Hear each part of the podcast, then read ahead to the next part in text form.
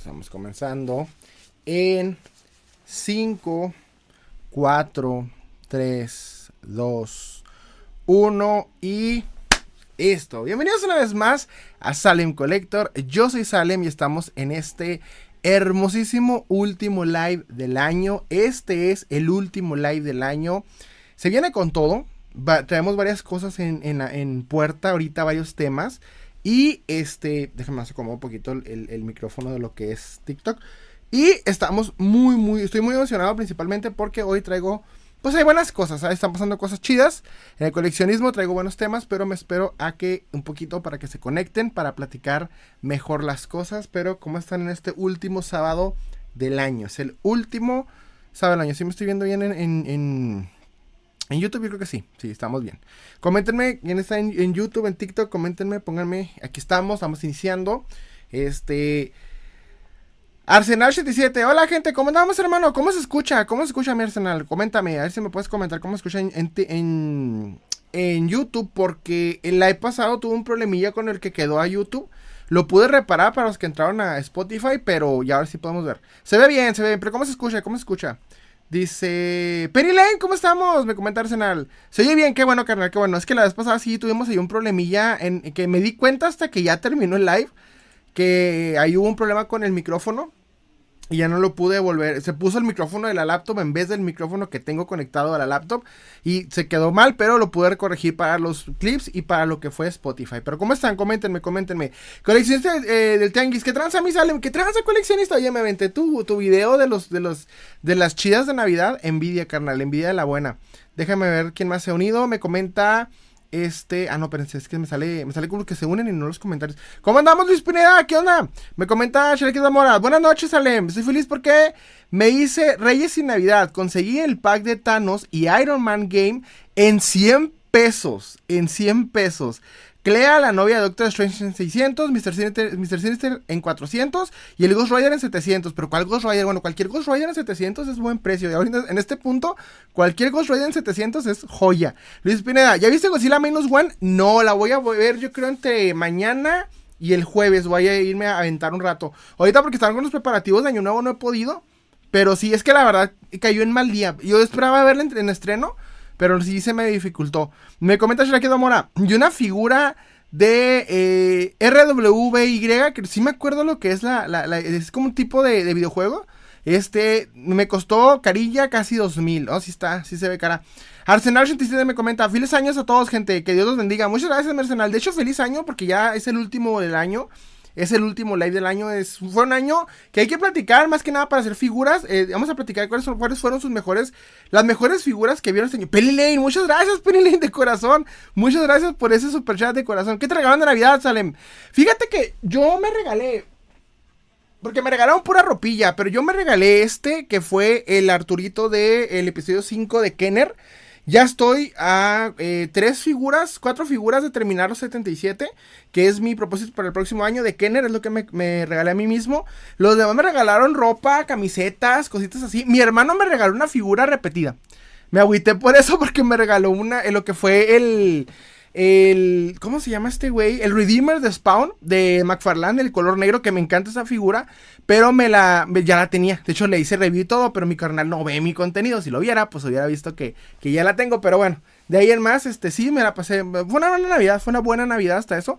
Y este autorregalito me, me salió chida. Entonces, estoy contento por eso. Me comenta este. Chale Mora, perdón, el pack me salió en mil. Ay, no manches, ya me he emocionado. Dije, 100 varos el pack. Ya nos dejaste aquí todos emocionados, mi Charlie. Luis Pineda, la semana pasada conseguí un Joker versión de la Mortal Kombat de McFarlane por 280 pesos. ¿Estuvo bien?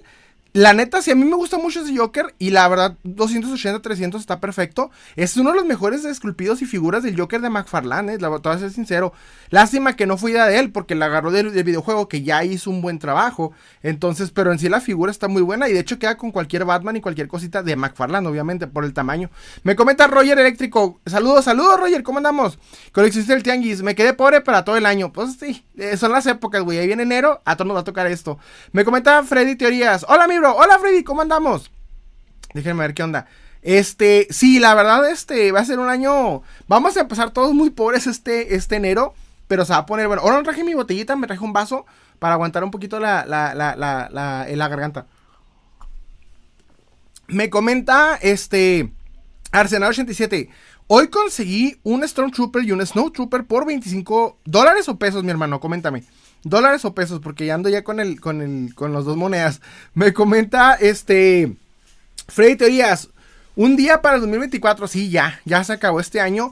Fue un año que a mí, la verdad sí me, como creador de contenido hubo una evolución muy grande. O sea, cada año estoy haciendo como el recuento de cuántos seguidores, cuántos suscriptores he tenido tanto en TikTok como en YouTube. Este, pero fue un año que YouTube explotó. O sea, me fue muy bien en YouTube y eso me puso muy contento. En TikTok fue un poquito más lento, pero hubo buenas cosas, hubo muy buenos momentos. Rompí ahí mi propio récord en varias cosillas. Entonces, fue un año muy productivo. En, en, coleccionismo, la verdad me encantó. Conseguí muy buenas piezas. Creo que es de los años que me he conseguido mejores figuras. Y en cuanto a videos, creo que sí lo logré bastante bien. O sea, lo que me propuse, lo logré y estoy honestamente muy, muy contento. Entonces, créanme que, vienen mejores cosas. Me estoy esmerando mucho para, para mejorar mi concepto de, de, de, de contenido. Eh, tengo que mejorar muchas cosas porque me han llegado muchas noticias muy curiosas de que mi contenido está llegando a lugares donde yo no me imaginé que iban a llegar. A coleccionistas que yo no me imaginé que iban a ver mi contenido. Lo cual me pone feliz y contento porque yo mi intención tanto con el contenido con lo que hago es dar el mensaje y creo que el mensaje se está expandiendo. Entonces ya parezco este predicador, se está poniendo muy bueno y estoy muy contento por ello. O sea, la verdad se están poniendo cosas, está evolucionando el canal mucho. Tengo que tener más cuidado con lo que digo, tengo que tener mucho más cuidado también con los temas, con lo que estamos planteando, pero hasta eso creo que está muy bien. Y lo que me da gusto es que incluso cuando me pongo a ver el contenido que he hecho con anterioridad, principalmente el podcast, que es lo que mucha gente más me, está comentando de que mira, tu podcast fue lo que me, me, hizo conocerte y demás, este, me, me enorgullezco los capítulos que he hecho, hasta eso, hasta eso he tenido más como control. En el live sí se me suelta el hocico, siempre lo he dicho, pero en el podcast He tenido mucho cuidado con lo que digo y hay cosas que están pasando muy geniales y que vienen buenas para el próximo año. Entonces estoy muy contento por eso. Y que también al mismo tiempo, este, mucha... Eh, mucha gente nueva se está agregando a lo que es la comunidad y me gusta mucho. De hecho, vi que mi hermano hizo un live el día este, de ayer, si no me equivoco, o, bueno, ayer o antier.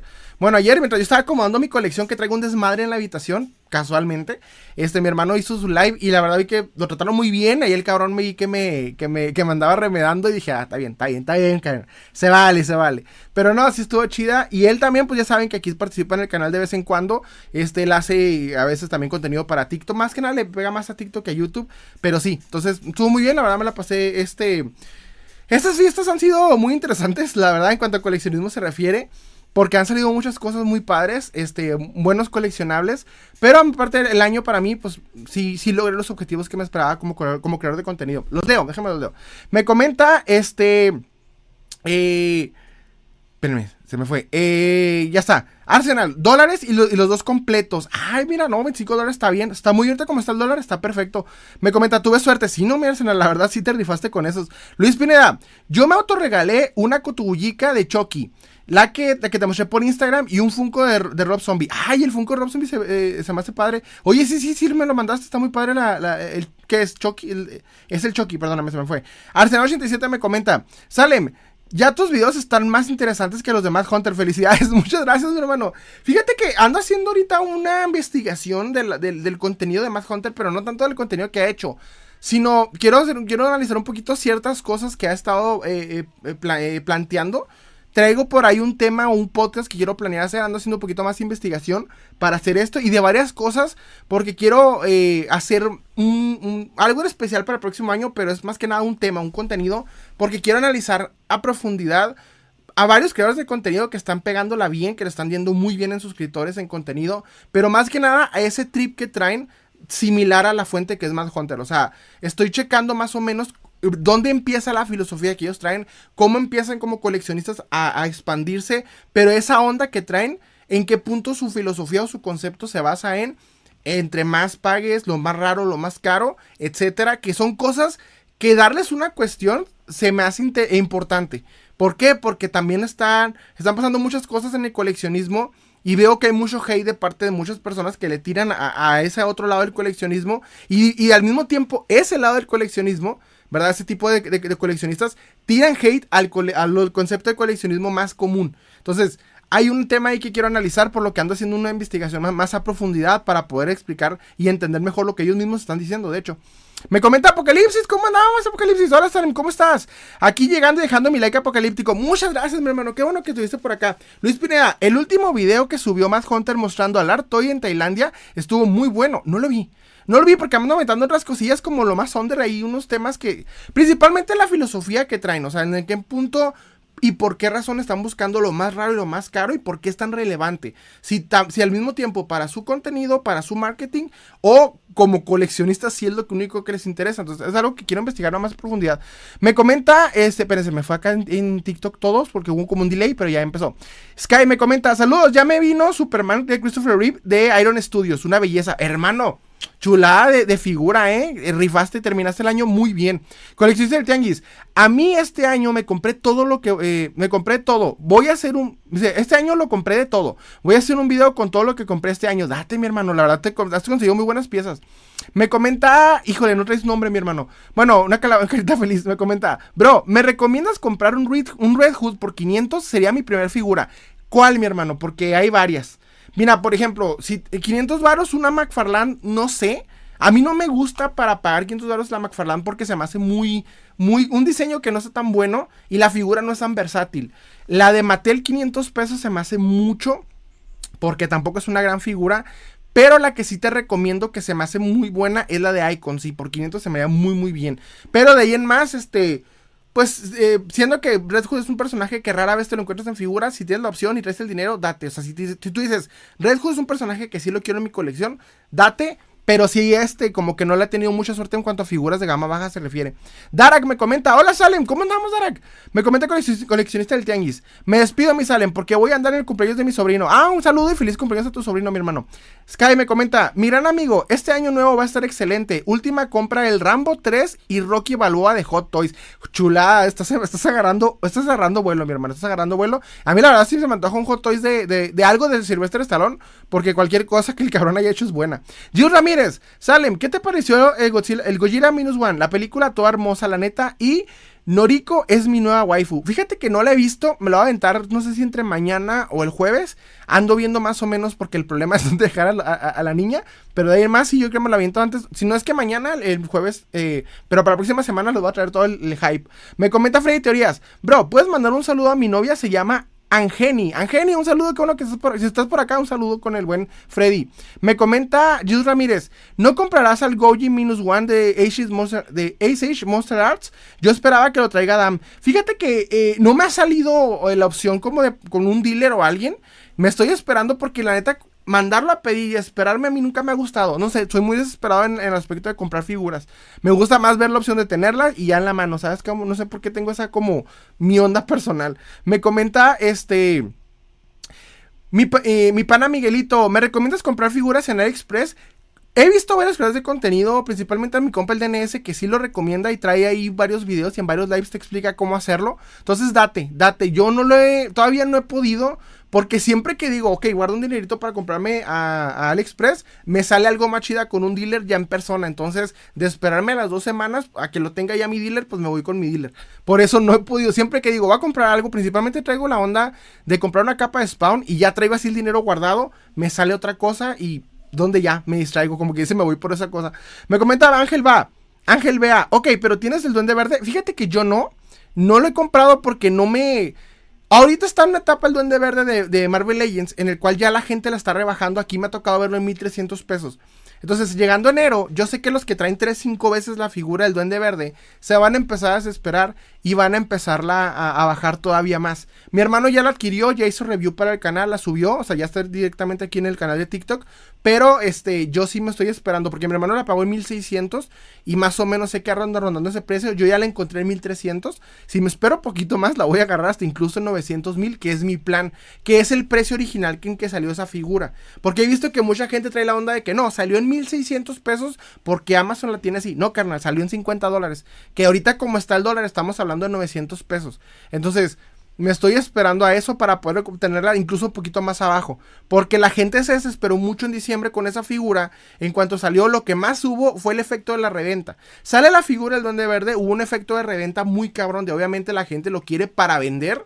Y la peor parte no son tanto los revendedores de costumbre que la compraron para tener su ganancia de la semana. Fueron las personas que compraron tres, cuatro veces la figura para poder hacer cambios para su colección. Lo cual dices, ok, está chida para tu colección pero le diste en la madre a varios coleccionistas con la intención de ver qué podías ganar.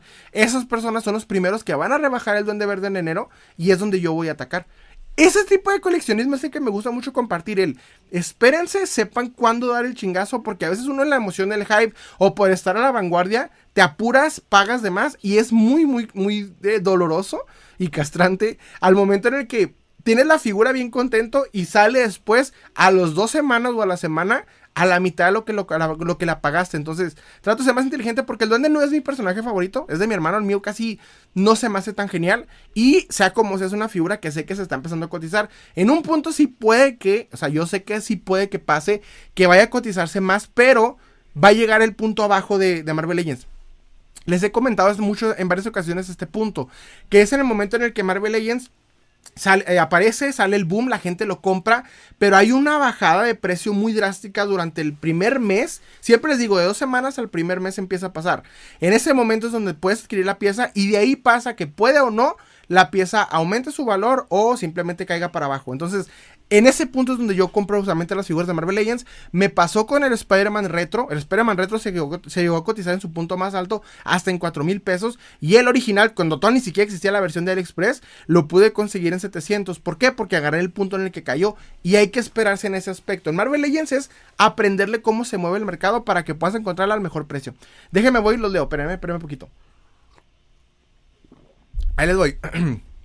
Me comenta este Freddy Terías, bro, lo pronunciaste mal, es Angení. Es que, mi hermano, ¿es Angeni o Angení? Coméntame.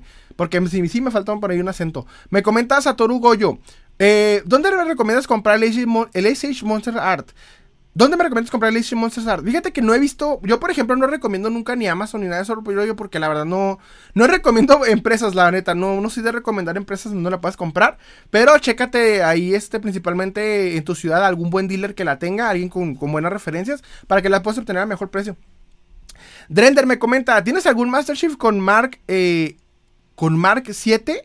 Master Chief con Mark 7, mm, tengo lo más el, el de Jazz Wars, pero la versión del Halo 4, si no me equivoco. Sí, el Halo 4.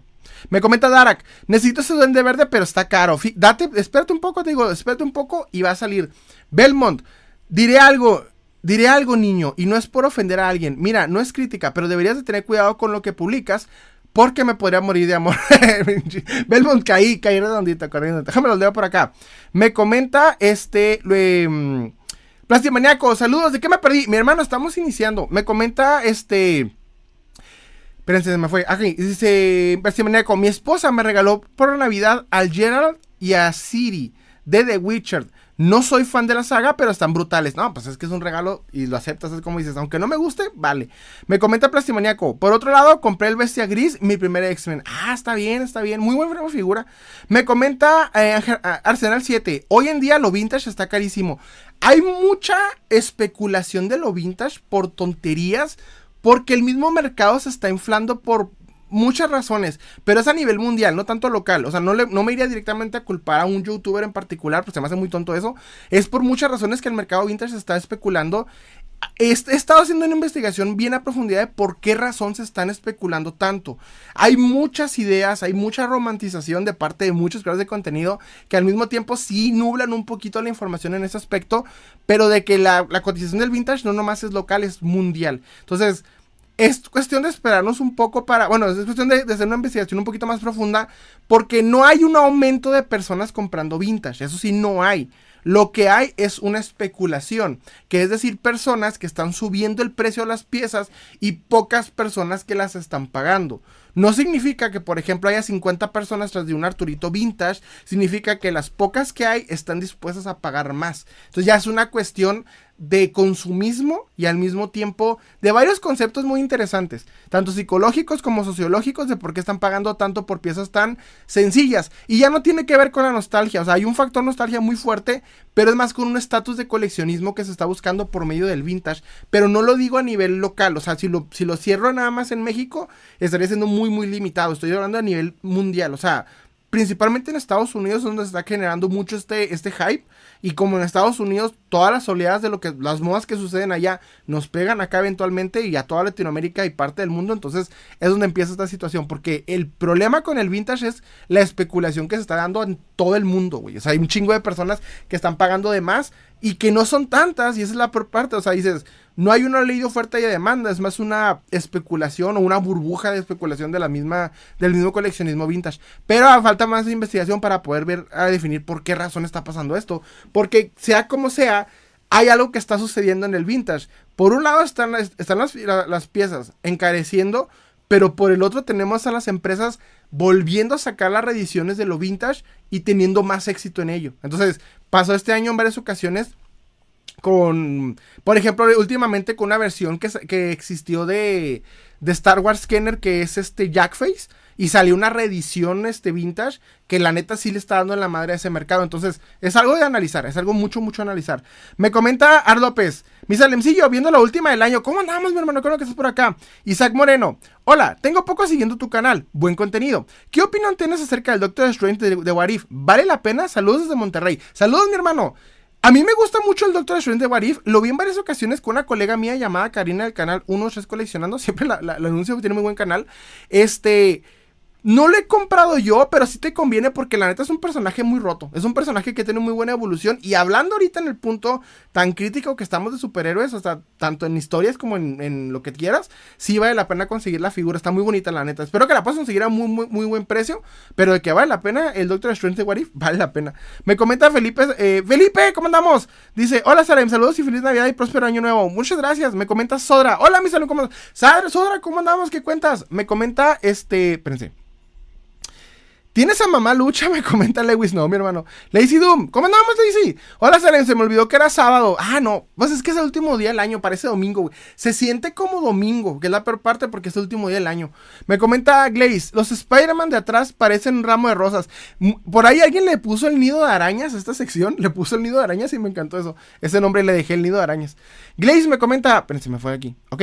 Le... No, espérame, se me repitió. Mm, ok, Rocker, buenas desde Monterrey. Para ti el juguete mexicano es el santo, es el santo, perdóname.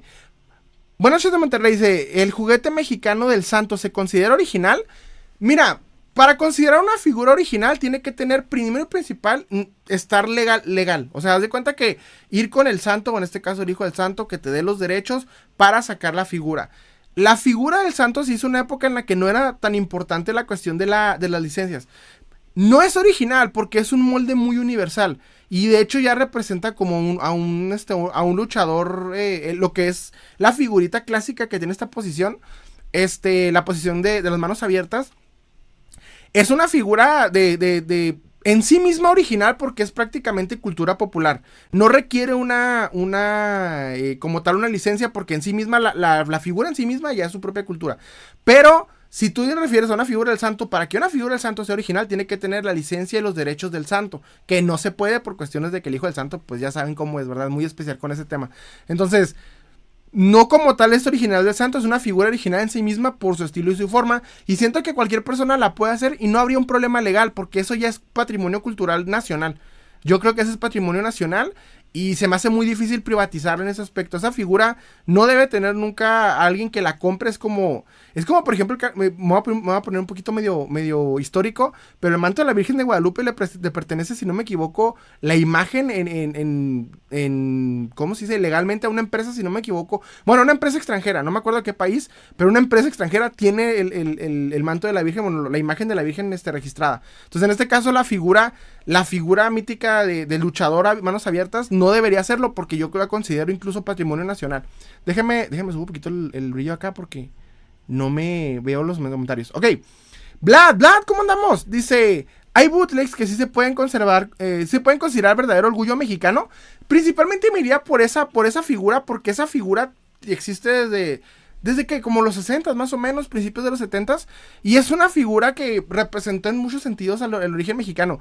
Esa figura no la puedo considerar bootleg, güey, porque es una figura que cualquiera puede hacer.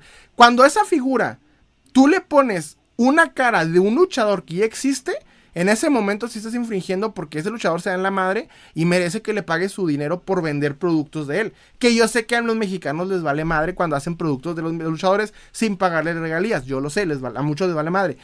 Y se merecen, güey, se dan literalmente en la madre para, para que su licencia, para que su fama y su imagen sea reconocida. Pero este, en sí sola, cuando tú agarras ese, luchadorcito y le pones la imagen de lo que se te ocurra, que no sea un luchador o una licencia ya establecida, pues en sí misma es una imagen muy original. O sea, yo creo que existe un sinfín de historias con esa, con esa figurita que yo creo, la considero patrimonio nacional. Para mí es una figura patrimonio nacional. Y claro, o sea, en mi opinión, si la encuentras como tipo el Santo y de Blue Demon, me gusta más, pero hay que entenderlo. O sea, no tiene licencia, pues, pues es piratilla. Me comenta este. Mika me comenta, yo fui el que le puso nido de arañas. Muchas gracias, Mika. Sí, sí me acuerdo más o menos. Dice Gles, de Gles, se te cortó el comentario. No, perdóname. ¿Sabe la historia de la posición de los muñecos del santo de China?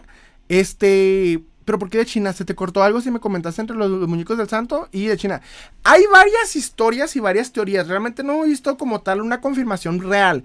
La primera es que la posición es la mítica posición de los luchadores para que tuviera más versatilidad al momento de jugar se me hace muy, muy rebuscada. La segunda, que se me hace la más posible, es que se supone les tomaron una foto al santo y a Blue Demon y para posar por cuestiones de su lucha, posaron de esa manera y quedó la figura y de esa manera quedó la, la posición de la figura en una fotografía muy, muy clásica. Por último está la, cuestión de la misma fotografía y que según estos es una historia, ya se me hace muy loca, en la cual el santo y Blue Demon le decían al fotógrafo, espérate, todavía no estamos listos. El fotógrafo toma la foto, quedó chida y salió y, se, ahí se hizo el monito o la figurita clásica. Pero como tal se me hace más la lógica de que ellos posaron, quedó la foto muy mítica y ahí empezaron a hacer figuritas. Es lo que a mí se me hace más lógico.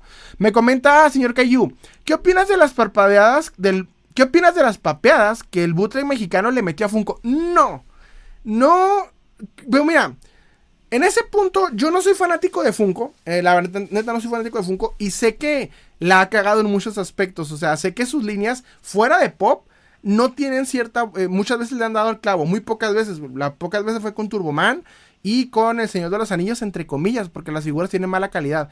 Pero, este, como tal, que el Butre mexicano haya hecho buenas este, versiones de lo que es el eh, eh Final Freddy's y otras cosillas, pues está bien para, para los fanáticos de Final Freddy's que puedan encontrar una figura más, más sencilla, pero como tal, este, no considero que le ganaron. Hay varias cuestiones. Primero y principal, para crear una figura a nivel de que Funko lo hace, requiere pagar un chingo de cosas para que la figura sea legal. El butre mexicano no le paga ni madre. Entonces, si el butre mexicano debe de tener siempre esa calidad porque no paga ninguna licencia. ¿Sabes cómo? Esa es mi opinión. Esa calidad no se la podemos aplaudir. De hecho, debería ser incluso mejor, siendo que no paga ningún tipo de de nada, entonces deberían de tener una mejor calidad tanto en sus en su producción como en su creación de, piezas para poder competir con bootlegs de otros de otras este, nacionalidades. Para mí el bootleg mexicano esa es la parte más triste porque se conforman con muy poco y se le aplaude lo poco que logran cuando no, no pagan ninguna ninguna cosa.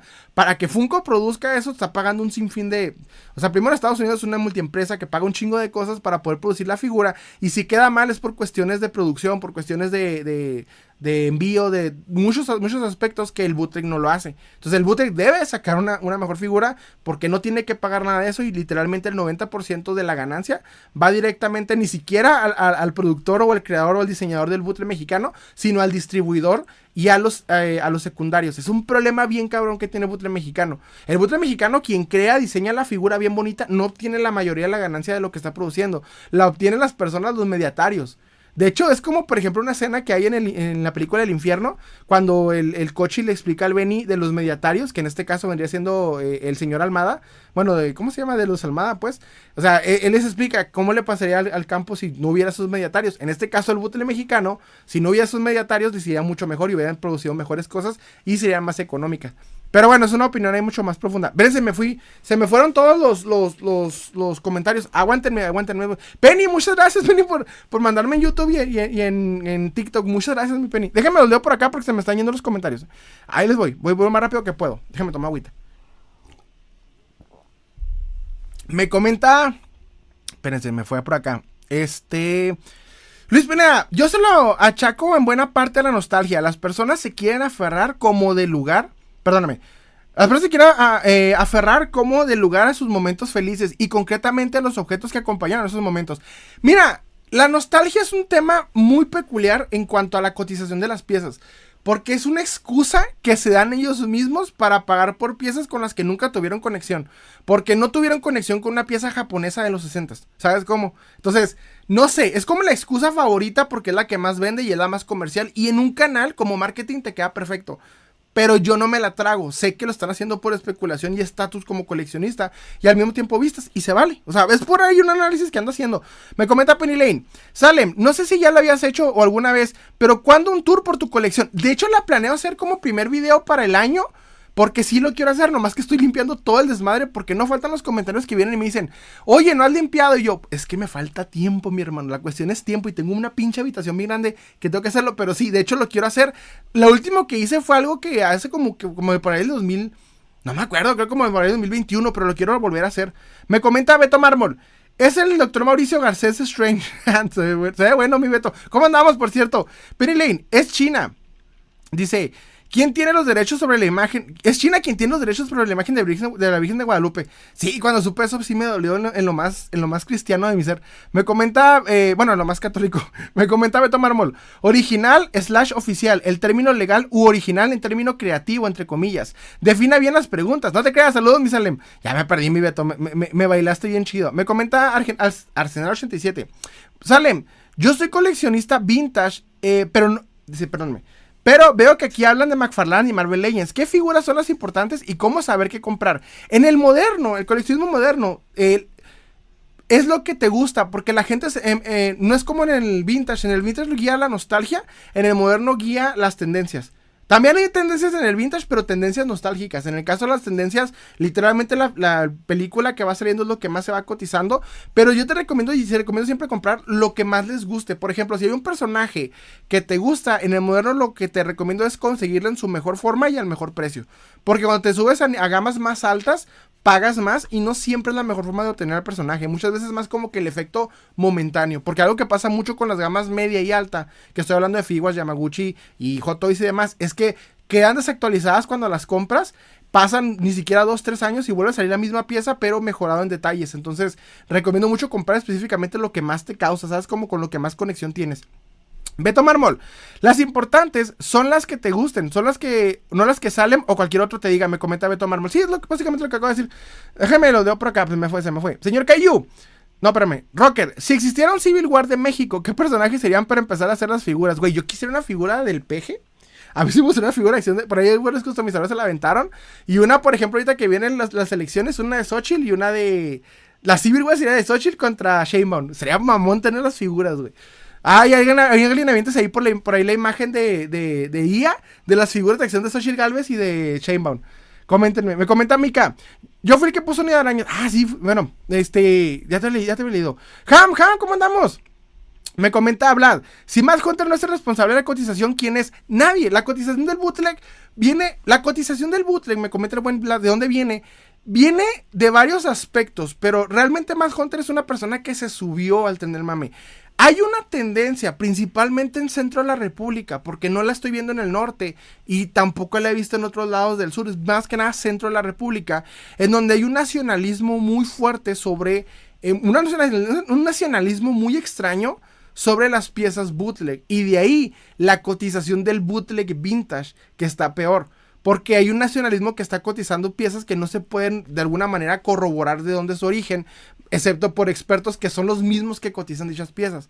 Por eso, por eso cuestiono mucho el por qué le dan esa cotización al bootleg vintage. Si no tienes manera de poder corroborar que el origen es de ese, si no viene de las personas quienes mismos cotizan dichas piezas, porque al mismo tiempo se benefician de su venta o se benefician de esa romantización de ese bootleg. Entonces, está cabrón saber quién es el original. De hecho, un ejemplo perfecto, y no es por tirarle a más Hunter, pero él, por ejemplo, hace tiempo, y eso me lo recordó alguien en un grupo, fue que él quiso hacer una especie como de graduación ¿verdad? En el cual él graduaba las figuras bootleg para corroborar que venían de donde eran y que no eran una, falsificación o lo que sea. Lo cual es muy peligroso, incluso por ahí se puede generar estafas si permites que alguien que no tiene una certificación cotice ese pedo. La única certificación que tiene esta persona es literalmente la confianza que le dan sus seguidores, pero de ahí en más no es legalmente eh, viable para hacer ese tipo de cosas. Y es que no lo hay. Por eso el bootleg no es una manera correcta de cotizarse. Esa es mi cuestión con ellos, porque sé que hay gente que lo paga. La peor parte es que es una cotización eh, sostenida por gente que lo, que lo paga. O sea, hay gente que paga esas figuras vintage y es porque o al mismo tiempo conocen a alguien o ellos mismos se dan la confianza de decir, para mí es esto, de, de aquí viene. Y para mí eso es histórico. Entonces, les digo, esto es algo muy, muy torcido porque si se expande a mayor nivel, puede generar estafas, problemas, cosas muy cabronas y es por eso es importante poner de dónde viene esa cotización del Butter Vintage. Ahí déjame lo leo. Ham dice, ¿qué me perdí? Mi hermano, andamos aquí con todo, pero estamos iniciando bien, bien apenas. Mr. Antigrado me comenta, más Hunter eleva los precios de todo lo que toca. Como tal, no tiene ese poder. Y siempre les insisto, y les insisto, no le den ese poder. Ni él ni nadie tiene la capacidad de, de, de aumentar el coste de nada. Mad Hunter siempre lo que hace es que se sube al tren del mame, pero nunca lo, lo, dirige. Ese es mi punto. Porque mucha gente dice, es que lo que él toca se hace cotizado. No, ya es cotizado. Sí, hay revendedores que te lo utilizan de argumento, pero güey, son gente que te utiliza cualquier mierda para decirte argumentación. Si le quitas a Mad Hunter, te van a poner el pretexto de eBay, que es otro lugar mucho más grande de, de especulación. Entonces, de hecho, eBay es un tema muy cabrón, porque mucha gente que le da la excusa de que es que esta figura anda en eso porque se en eBay y carnal, te lo digo yo por experiencia, eBay no es el centro de, toda la cotización, es una excusa que mucha gente le da, pero no es así, o sea, es un pedo que hay que saberle, pero en pocas palabras, si no tiene ese poder, nunca se lo den, porque si se lo dan, le dan más poder del que tiene y le conviene, créanme cuando digo les le conviene. Ham, Funko ni siquiera ha sacado nada de la película de Final Freddy's y el BM ya está en el butre mexicano, perdóname. Ya está mejoraron moldes. Luego Funko solo saca repintados feos, lo que los gringos compran y aquí nadie lo quiere y nadie lo quiere regalado. No, te entiendo de que sí les gana, pero debería ser mejor porque no le pagan a nadie. ¿Sabes cómo? Es como tu figura debe ser la más vergas porque no le pagas a nadie. O sea, es mínimo la obligación. Déjenme lo por acá. Se me fue por mejor los comentarios, bien cabrón. Luis Pineda, de hecho, la figura del santo creo que no fue la primera figura de lucha libre que se hizo en México. Si mal no recuerdo, fueron las figuras como de caucho o algo así. De hecho, Matt Hunter visitó al taller donde se hicieron esas figuras. Eh, sí, no, no, investigo bien al respecto, pero sé que el vato por ahí tiene como una investigación, bueno, que creo sí contactó, pero pues son personas que están en el centro de la República, la verdad sí, a mí sí me dificultaría mucho eso, pero si sacó el origen, eh, es que no sé cuál es el origen exacto, güey. O sea, es algo que empezó a salir y no sé si bien sea la persona que siendo más Hunter o no, pero creo que sí, la verdad sí lo va a dar la ventaja. En ese aspecto creo que puede tener una conexión más correcta.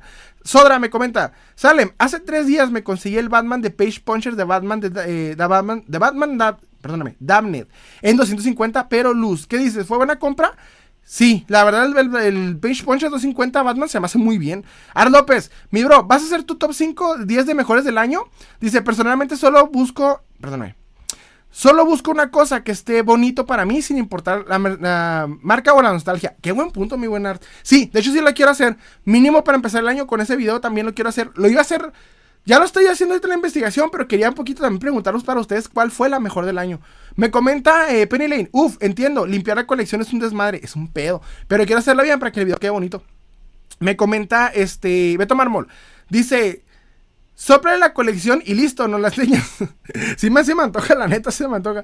Plástico Mañaco, te comento, el bootleg peruano se dio en los 70s y 80s y a finales de los 90 debido a la economía del país. En los 2000 mejoró la economía del país y desapareció el bootleg. Ah, no mames. Aquí pasó lo mismo cuando empezó con la, con la expansión de la... Bajó mucho la, el enfoque al bootleg en el momento en el que se, se hizo el Tratado de Libre Comercio, que es Estados Unidos, México, México, México y Canadá y ahí es donde las empresas entraron y pudieron vender con más facilidad, por lo que el enfoque al bootleg bajó bastante. Me comenta No, Chicago Toys. Hola, buenas noches, saludos desde Aguascalientes. Saludos, mi estimado eh, Chicago, Chicago Toys. ¿Eres hidrocálido, hidrocálido, mi hermano? Me comenta Charlie de Mora. Dice, Salem, ¿tú sabes cuál es el pájaro aduanero? El que te abre la... Güey, ya sabes que nos dieron la funar ahorita en TikTok por decir eso. Me comenta, este... Christian Virrey Thor. ¿Qué opinas del coleccionismo de Lego Star Wars? Fíjate que no soy muy informado del tema.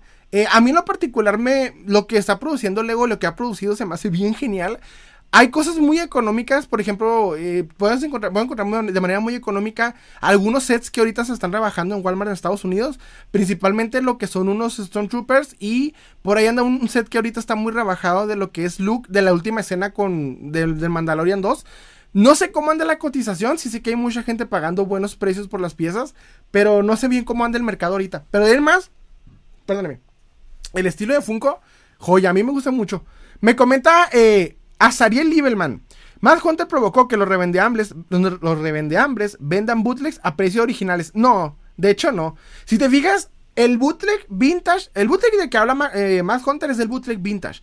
El bootleg del que, del que están vendiendo ahorita es un bootleg que viene por mediatarios. Haz de cuenta que de hecho he hecho varios podcasts que te recomiendo escuchar en mi canal, en donde como por ejemplo estas personas este, están expandiendo, están expandiendo, están creando conceptos nuevos de bootleg y de ahí se está creando esa cotización. Ellos mismos están cotizando canales como por ejemplo el señor Myers permiten y, avalan la cotización de estas piezas con la romantización de estas piezas.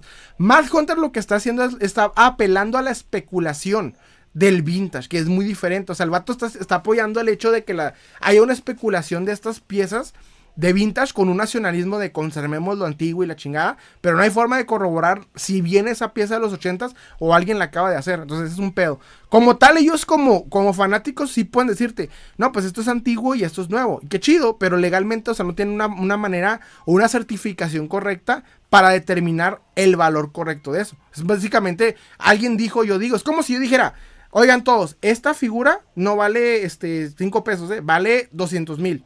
Y porque yo lo digo. Entonces no, no, no soy nadie, ¿sabes cómo? No tengo ese poder.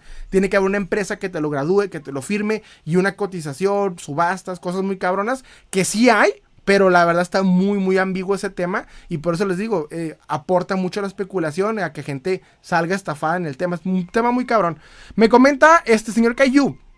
Oye, siempre me he preguntado, ¿quién es la persona que diseña los bootlegs mexicanos de Finance, de Finance en general? No sé, fíjate, no, no sé. Sé que alguien los distribuye, que es muy famoso, pero no, no sé quién, quién como tal sea la persona que los diseña. Jam, me comenta, si viste que va a cerrar el Museo del Juguete del Tío. De hecho, traigo como tema ese ahorita, ¿eh? Ahorita lo quiero platicar. Salem Doom, Doom me comenta, Salem, quiero empezar a coleccionar Pokémon TCG, ¿qué recomiendas? ¿Por qué, Lazy? ¿Estás haciendo cómo está el pedo? No, pues, eh... Mira, por ejemplo, estoy viendo una, colega mía, este, bueno, Karina, este, está comprando varias piezas. Creo que todavía, pues, tienes oportunidad. Hay oportunidad. Este, más que nada como definir lo que quieres, qué tipos de Pokémon quieres, más o menos cómo armarlo. No te vayas mucho por lo que están cotizando la gente ahorita, porque hay mucha cotización muy cabrona. Entonces vete con lo que más o menos te gusta. No necesariamente necesitas la pinche cartita más brillante, súper chingona. Con que sea el Pokémon que te gusta y los vayas coleccionando poco a poco. Y ya conforme vayas subiendo, vayas conociendo, o chance, incluso con la suerte, puede mejorar el concepto que traigas. Pero ten mucho cuidado con la, con la especulación que hay detrás de eso. De más me comenta. Dice, hola, oye, ¿puedes mandar un saludo a mi primo Diego por su cumple? Un saludo, Diego, feliz cumpleaños. Y qué triste cumpleaños el último día, ¿eh? Qué, triste, mi hermano. Vlad, oye, bro, quiero un Cell Asia Figures, pero una figura muy odiada. Es una figura muy, muy odiada, pero a mí me gusta. Es que, güey, te gusta suficiente. De hecho, no sé por qué la gente a veces se agarra contra ciertas figuras. Me comenta eso Rivera. Hola, buenas, aquí para estar el último live del año. Qué bueno que estás por acá, mi hermano. Arael Myers me comenta, bro, ¿en cuánto anda más o menos el Hobgoblin Retro Spider-Man? Lo he visto ahorita barato, pero mira, donde yo me ubico, por ejemplo, lo he visto cerca de 400, de 350 a 400. Lo he llegado a ver. Pero este, no sé cómo se ubique más o menos, porque zona te ubiques. Te recomiendo no pagar más de 600. La verdad es una buena figura y eso encaja. Abierta, si no te recomiendo pagar más de 500 pesos, porque sea como sea, está chida la figura, pero al rato Marvel saca una reedición o incluso la puedes encontrar más barata. Entonces, sí te recomiendo no pagar de más. Me comenta Nelson Rivera, yo ando buscando tanto moderno como vintage, el equilibrio perfecto, así le sabes. Me comenta Daniel Jaques, para empezar a hacer figuras, güey, yo quisiera hacer una figura del peje, de hecho sí. Una figura del peje extra con madre. Pero una figurita, una figura de acción, güey. No, no, no, un monito chibi, una figura de acción, güey. Así, con su pinche traje acá mamalón, acá puesta. Alguien se aventó un custom muy, muy bueno. Ham, hay que hacer figuras de los políticos con las I sí, estaría con madre. Me comentaba Bolillito, mi primo tenía el cabello así. ¿Cuál, eh, ¿cuál primo, mi hermano? Me comentaba Ham. Ya, pues, ya me, ya me, ya me, ya me alburí. Dice Ham, tienes razón, Salem. Como pasó con el Darth Vader dos cabezas de Black, eh, perdóname, ¿cuál es ese? de butre mexicano que se cotizó mucho. Luego con los vendedores de butre mexicano rescataron ese molde y lo volvieron a vender años después. Es que ese es el pedo. Es pura especulación y se abre mucho a, las estafas. Entonces no es bueno cotizar Butrek mexicano. Butrek en ningún sentido. De hecho el Butrek cotizado vintage no es positivo hacerlo porque no tiene manera de poder corroborar su origen de manera real. O sea, con un piso real. Nomás lo que la gente colecciona y dice. Y aunque sea un coleccionista de muchos años y que tenga dos millones de seguidores, no como tal le da la, fuerza para poder definir qué pieza se cotiza y qué no. De manera real para poder cotizar realmente. Está cabrón. Me comenta Ham. Y pensar que hubo quienes pasaron como mil. Quienes pagaron como mil por ese Darth Vader de dos cabezas. La madre. Me comenta de, de Baran de Tauro. Vengo de, ver tu entrevista en Opinando Ando Blogs. No la he visto. Yo no, he ido para allá. Capaz que me está hablando otra persona. Rocker, ¿qué piensas del Sentinela Bootleg? ¿Del Sentinela Bootleg? Ah, no, opinando Ando Blog, sí, cierto. Fue hace muchos años que. Que fue como por ahí 2021, el bueno Opinando Ando Blogs. Muchas gracias, hermano, la verdad. Hace años que hice una. Me entrevistaron para un canal que se llama Opinando Ando Blogs. Sí, cierto, perdóname, se me fue el pedo. Fue hace unos años. Fue mi cumpleaños del 2021, si no me equivoco. Rocker, ¿qué piensas del Sentinela Bootleg? Al principio fue una ayuda bien padre porque era una pieza que podías, o sea, eh, conseguir un centinela, cualquier cosa, te ayudaba. Pero yo siempre lo he marcado como una ornamenta para la colección. Esa, esa palabra se la robé al Bones. Desde ornamentos, básicamente para adornar la colección, no como figura en sí, porque no tiene articulaciones, porque no te funciona para posarla, como tal, no. De hecho, el buen Beto Mármol la ha utilizado para hacer arte, güey. O sea, la desmadra y hace otras cosas bien chingonas, porque como tal la figura en sí por sí sola, pues no es más que para acomodar la colección, desmadrarle y hacer algo chido. O sea, como tal, no te permite muchas cosas, pero en su momento salvó mucho el concepto de, de, de fanáticos. Pero este, ya ahorita, por ejemplo, hubo una, una bajada muy fuerte de dos figuras en particular.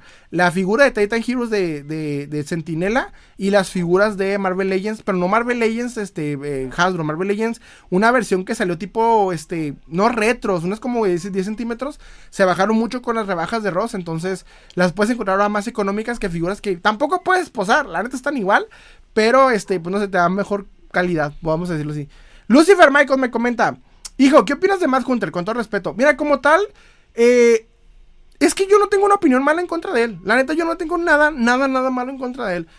Hago un análisis porque de alguna forma u otra es una persona que mucha gente la, pone como el, vamos a decirlo, el, parte, el, líder del coleccionismo porque la gente lo pone así. O sea, donde hables de él en un grupo, donde sea que lo pongas, abre un chingo de, de opiniones que en su mayoría son erróneas, toxicidad y tonterías para simplemente criticar a alguien que le está yendo bien como creador de contenido. Que la verdad tiene un concepto muy específico de coleccionismo, muy diferente al resto de los demás. Algo que he estado platicando en varias ocasiones es el estereotipo coleccionista. Él es uno de los fundadores del estereotipo del coleccionismo, de cómo nos ve la gente, al, los coleccionistas en general, pero cómo realmente pues no tiene ese impacto. O sea, no tengo algo malo contra él. No, no puedo cuestionar su colección porque, güey, hay gente que colecciona todo tipo de cosas y cada quien puede coleccionar lo que quiera. No tengo pedo con su canal porque, güey, es un canal pues, que como sea, es exitoso y lo ha hecho bien. Simplemente que hay un impacto que él deja sin, sin quererlo, ¿sabes cómo?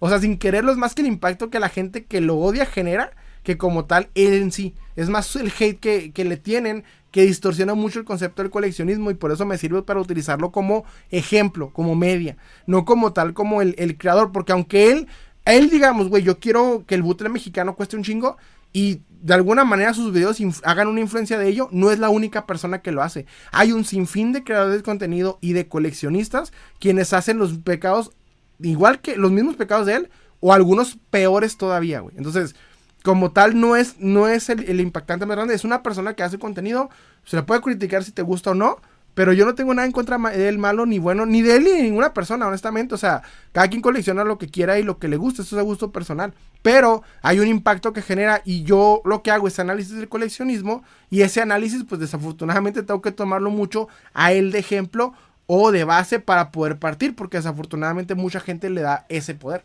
Me comenta eh, Susana Mata, ¿tienes Spider-Man? Su Spider-Man, sí, de hecho por ahí anda el Marvel Legends. perdóname, David de Manuel, bueno, David de Manuel me comenta, ¿qué piezas de Mattel, DC Multiverse y piezas de DC? Traigo un pedo ahorita. A mí me gusta mucho Mattel, la época de Mattel, pero sé que en cuanto se volvió Multiverse, la empezó a cagar muy cabrón en cuanto se volvió el concepto multiverse. Y de Mactiesas, pues la verdad sigo esperando que el tío todo evolucione de concepto y se salga de tanto Batman, porque todavía no estamos mejorando mucho en eso. Para acabarla, tenía una esperanza muy grande con la, con la Wonder Woman, y ya me salieron con que está, no está al tamaño del Batman ni de Superman de la versión de, cómics que sacó el, el tío Todd. No está bien la, la, la, la, escala.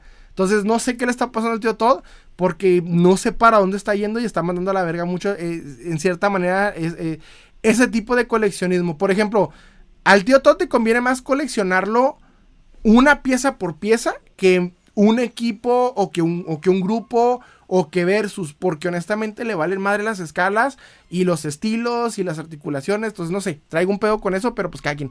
Me comentaba el señor Cayu, una pregunta poco curiosa, ¿cómo se cotizan las figuras que salieron en venta? Por ejemplo, las de Pacific Rim NECA.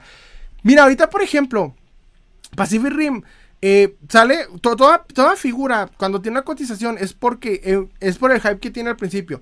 Sale, la gente la quiere, este, llama la atención y empiezan a cotizarse. Hay un punto en donde la mayoría, principalmente Marvel Legends, baja. Hay otras que no, hay otras que se quedan y, la gente las mantiene así, güey, porque desde que salen se empiezan a escasear. Entre más escasa es una figura, más y más gente la está buscando, más su valor aumenta. Por ejemplo, he visto que en muchos casos lo que es el Pacific Rim de NECA, como son de las mejores piezas que hay, con mejores articulaciones, con mejores detalles, pues ha hecho que mucha gente esté detrás de ellas, lo que están dispuestos a pagar más. Y al mismo tiempo quien las tiene pide más y se le venden. Entonces, la cotización viene por la cantidad de gente que la está, que está buscando, porque sea como sea, Pacific Rim es un clásico de los, de los Monster Movies y obviamente la gente la quiere en su colección y soy parte de esas personas que les gusta mucho ese tipo de figuras. Me comenta este... Lazy Doom. También pude agarrar el Hawkeye de Sky Cycle en 800. Ah, qué buen pedo. Pero el nuevo, bueno, el nuevo sí, porque es el, más, acá. Me comentan, pero se me, van por acá. Ahí les voy, les voy. Chale, Mora. Salem, ¿tú sabes cuál es el...? Bueno, no se me repitió. Hansel Mayer me, Meyer me comenta, Salem, tal vez Mad Hunter no, eh, no, sube los precios, pero sí pone moda en ciertas líneas, como por ejemplo antes nadie pelaba Master of the Universe, el bootleg, y no se diga los dichosos Caillou. ¿Sabes cuál es el problema? Te diría que sí, pero el pedo no viene de él, viene de Estados Unidos. Te voy a explicar cómo está el pedo en México. Creo que el mismo problema le pasa a Latinoamérica, pero latinoamericanos son gente, por ejemplo, de Perú, de, de... Si andan por aquí gente de Perú, de Argentina, de Ecuador, coméntenme si me equivoco, pero ahí les va cómo está el pedo. Pasa mucho que en Estados Unidos aparecen las tendencias de lo vintage y piezas que antes no pelaban empiezan a subir drásticamente. ¿Cómo? Varios factores. Primero empiezan a notar que hay un aumento de personas buscándolo. Y empiezas a ver la cotización principalmente en, en aspectos como eBay y varios, ya no grupos, en su momento eran foros, actualmente son grupos de Facebook, pero empieza a haber un boom muy fuerte. Te voy a explicar como el ejemplo perfecto. Hace poco pasó, por ejemplo, con el Arturito, el, el R5 de... por ahí lo traigo, más que es un pedo agarrarlo. El R5 de, este, de Star Wars Kenner encontraron que había una variante que tenía una línea naranjita en la parte de, un ladito. Entonces, ese, ese, fue como que el impacto que hubo y mucha gente empezó a decir, yo quiero eso.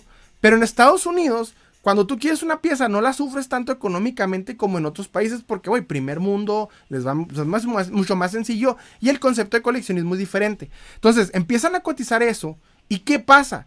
Hay un boom de, tendencia. Y las personas que están, por ejemplo, en el caso de México, que están muy acercadas a este tema, que compran en eBay por cuestiones económicas están a un nivel más alto. O al mismo tiempo están más informadas, este, son gente que está muy relacionada y están checando las tendencias americanas, empiezan a notar que hay un aumento de, precio por estas piezas y ellos mismos empiezan a buscar lo que empieza una cotización. O sea que es una tendencia que empieza en Estados Unidos y se cruza para frontera y empieza a irse como directamente para todos lados. Porque empieza primero en personas, en, el consumismo americano, que típico, eso lo hacen en todo sentido, güey. O sea, tú lo puedes ver, por ejemplo, el precio de la historia y un chingo de cosas más hay una cosa que empieza a, hay una noticia o algo que empieza a marcar una tendencia y eso empieza a hacer que las piezas em, empiecen a pasar. En Master of the Universe al principio eso pasó. Hay gente que no lo pelaba, pero un día empezó a cotizarlo, empezó a, crearse una moda y se empezó a crear mucho este pedo. Más Hunter se subió cuando ya estaba el problema y lo que único que él ha tenido suerte o enfoque es que sí ha, sido uno de los principales personas que ha hablado del tema de Master of the Universe, pero no es el principal. Hay un chavo que se llama Motula TV que tiene mucho más impacto y mucho más este eh, eh, enfoque a Master of the Universe. Hay un chingo de creadores de contenido que siempre han hecho contenido o han hablado de Master of the Universe antes que Matt Hunter. Lo que tiene Matt Hunter es que es el más visto, pero no es el principal. Entonces, él les digo, nunca se sube al tren del mame. Él es él es, pasajero, no, no piloto, ¿cómo decirlo? No este maquinista. Entonces, ¿por qué? Porque es una tendencia que se empieza a generar en Estados Unidos por cuestiones de mismo, consumismo, tendencias, lo que quieras, y empieza a ver ese boom y empieza a crecer, y luego de, aquí a México se va para todos lados. Entonces, más, más o menos como yo lo estoy viendo, estudiándolo un poco, porque mucha gente que sí le da el enfoque, pero lo tienen que entender algo de más Hunter que es, es vital. Tiene un millón y garrita. Un millón de seguidores y garrita. Güey, ni MrBeast tiene la capacidad de hacer que algo se cotice. Ni MrBeast.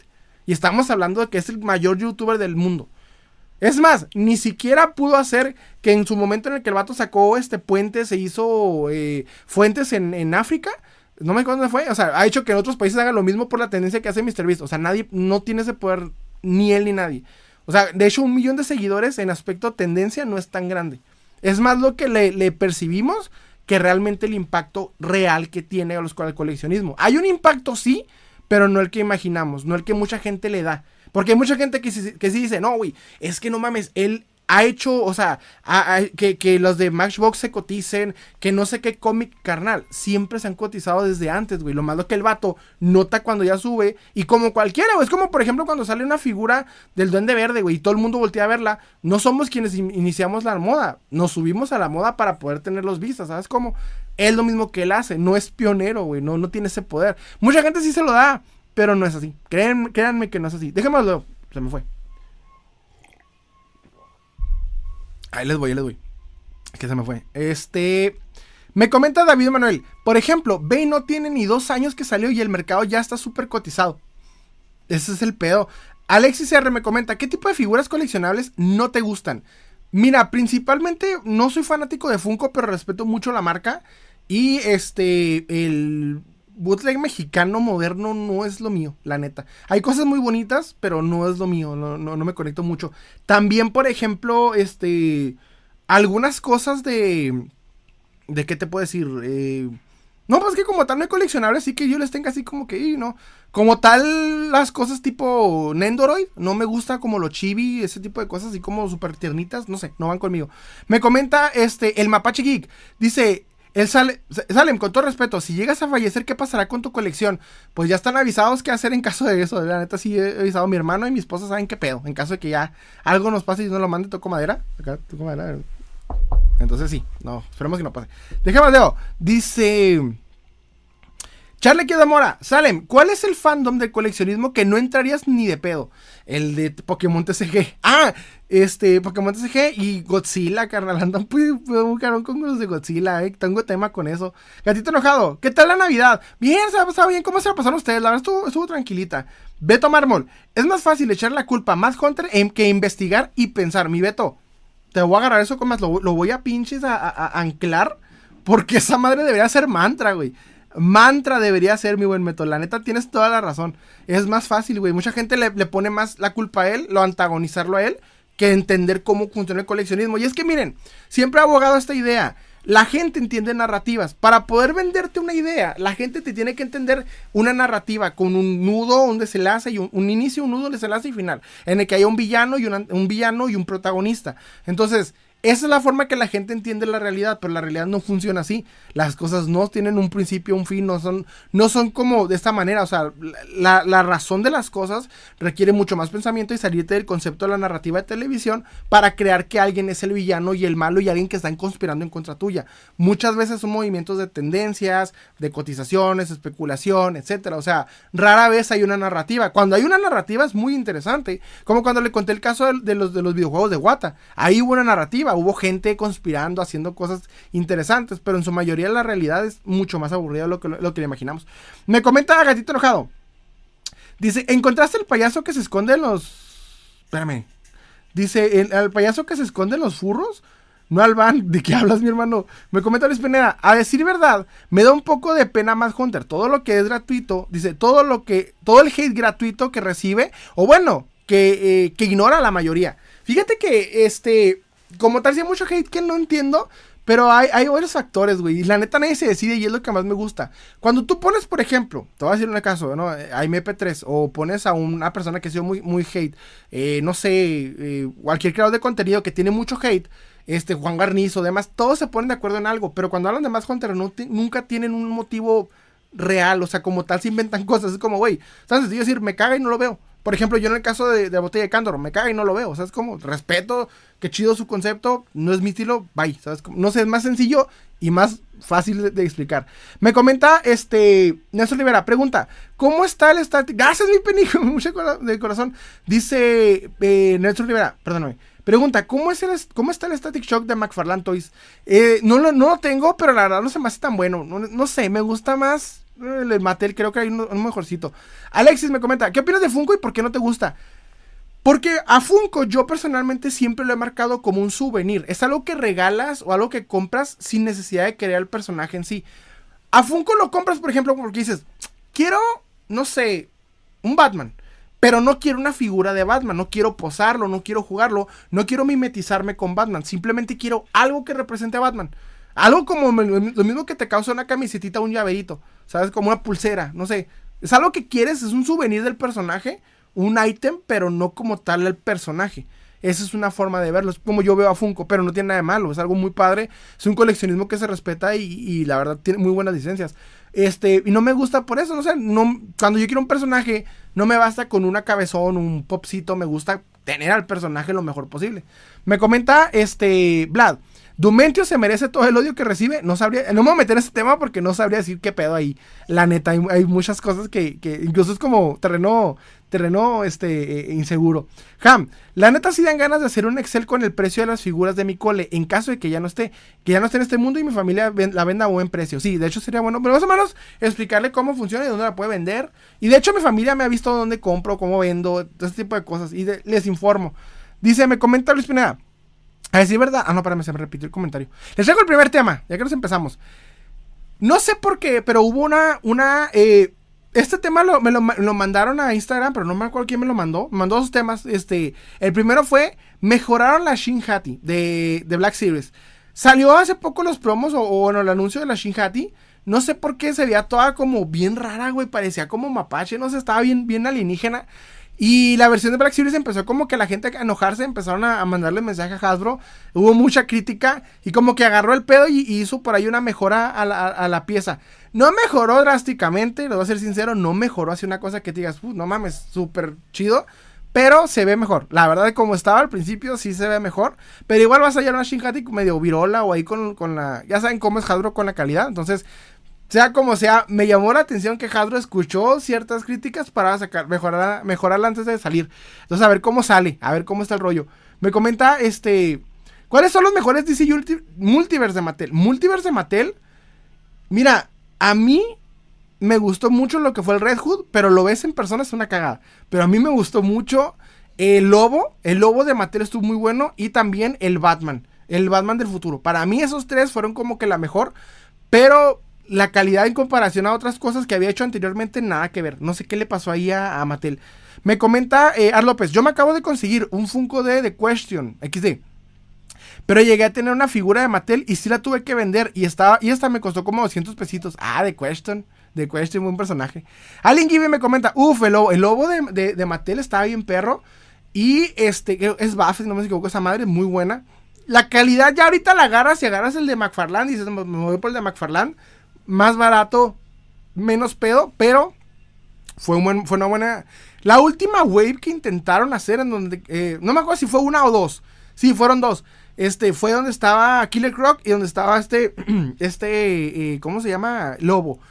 Con esos dos la hizo muy bien. Fue como que iba agarrando el pedo pero cuando ya se dieron cuenta, pues ya llegó el 2020 y les quitaron la licencia y se la dieron a McFarland. Pero sí dieron buenas patadas de ahogado con esas dos waves en particular. Me gustó mucho.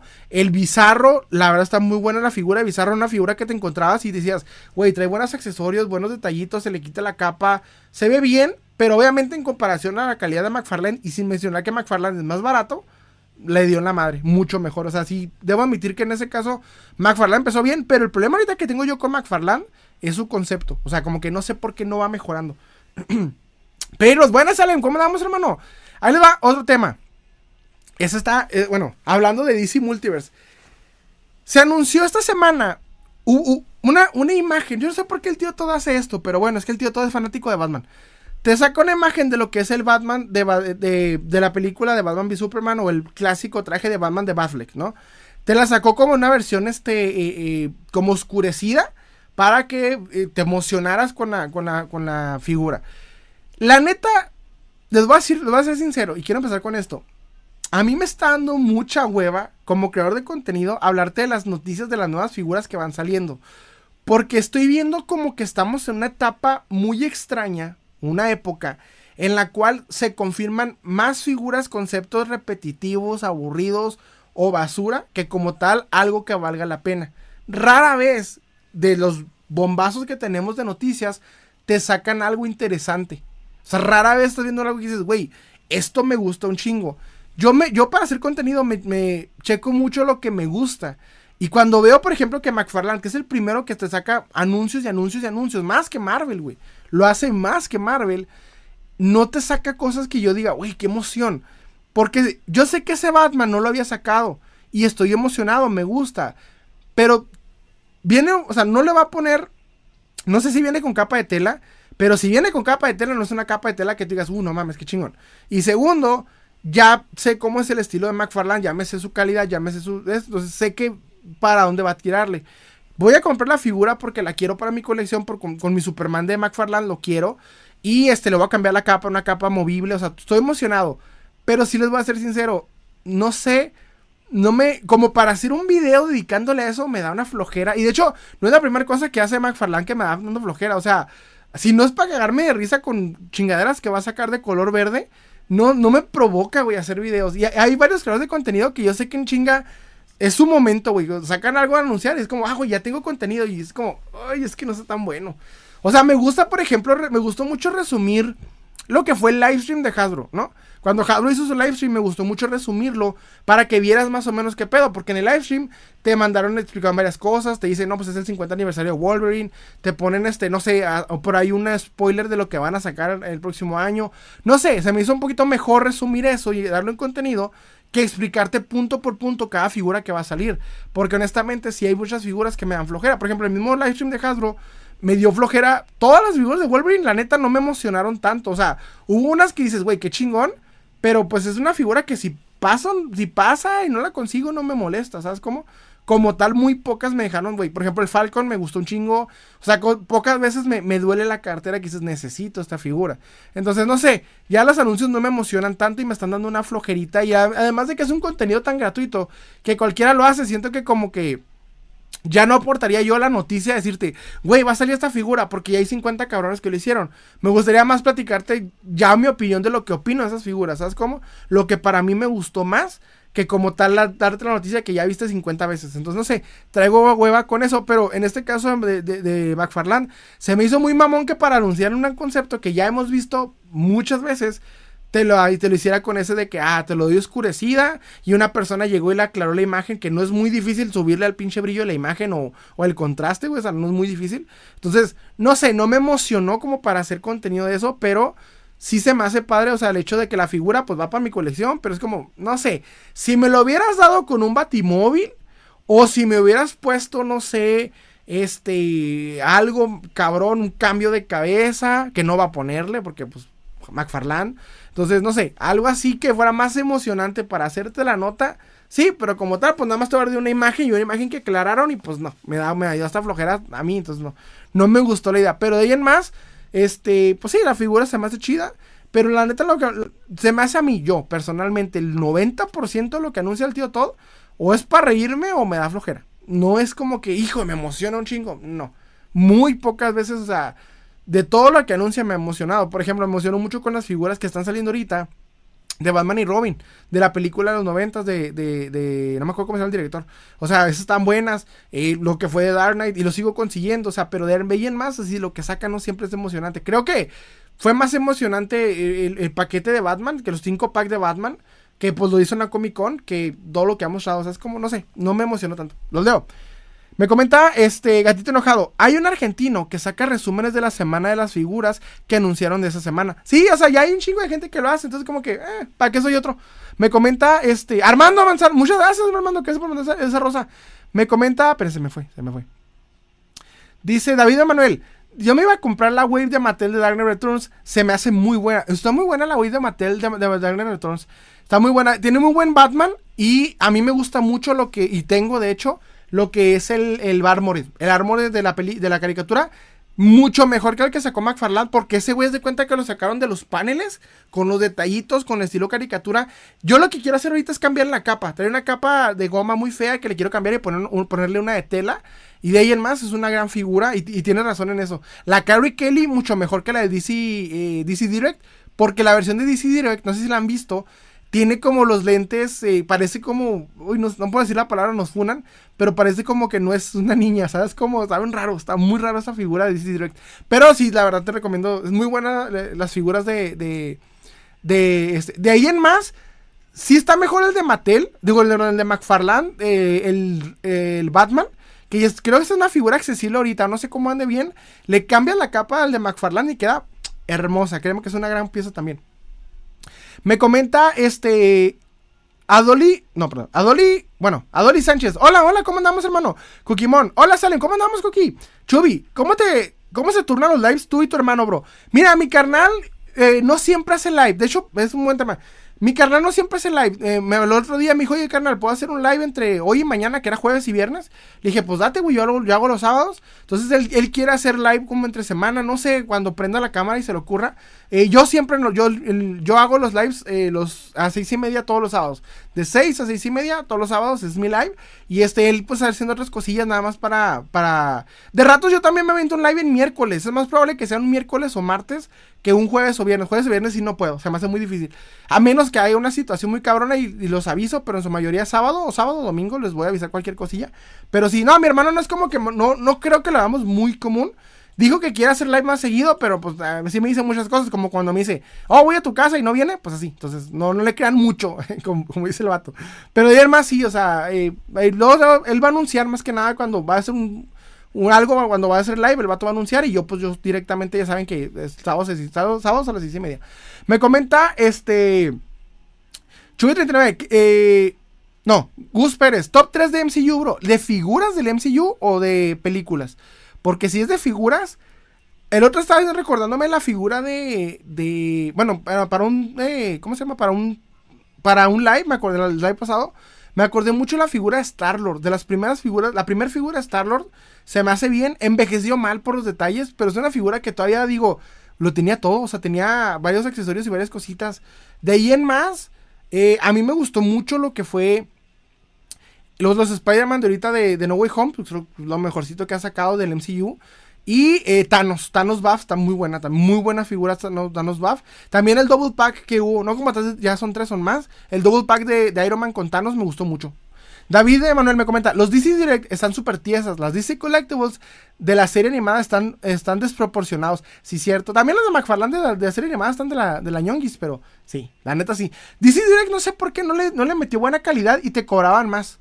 En su momento no salían en 9, 10 dólares, pero en comparación a los 5 dólares que te pedían por otras figuras, era poquito más, pero no, no siempre era buena cosa.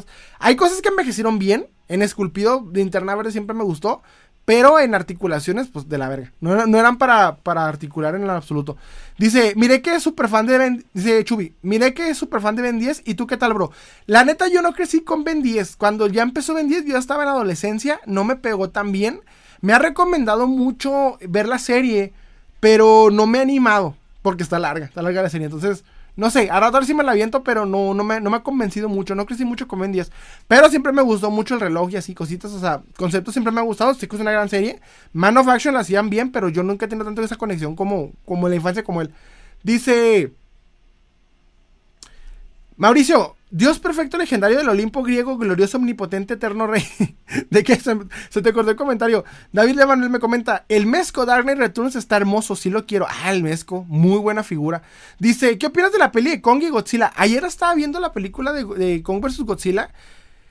Es una buena película, neta, me gusta un chingo. Y la nueva que va a salir, no sé por qué la gente está muy enfocada en los spoilers. Entonces puede que, si sigue al ritmo y, el mame, como está con esas películas, puede que le pase a los de superhéroes y empiecen a hacer un, repetitivo este concepto. Entonces, no quiero, yo lo que quiero es ver chingazos y que sea visualmente increíble y con eso soy feliz, pero también que no quiero ver una cagada, ¿sabes? Como no quiero que se repita como, como de Marvels o algo así. Quiero que todavía tengo esperanza a, los, a los monster movies.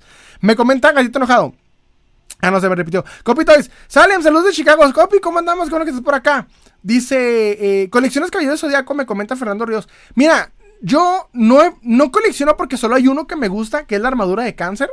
Me gusta un chingo esa armadura y no la he podido conseguir porque siempre que, que salen, mis dealers siempre traen Caballero Zodíaco pero traen todos menos la armadura de cáncer, güey. Todas, todas las que quieras, menos la fucking armadura de cáncer, que es lo único que estoy buscando. La que sea. Por ahí de rato sale alguien en, la ciudad que lo pone en Marketplace, pero te pide una cantidad medio exorbitante que dices, ah, no, no sé. La vintage o la moderna. Preferiría más la vintage, pero sí me voy siento por eso. Me comenta Adolfo Sánchez, ¿cómo andamos? bien, bien, carnal, todo, tranquilo. El mejor Godzilla, me comenta David, David, David Manuel.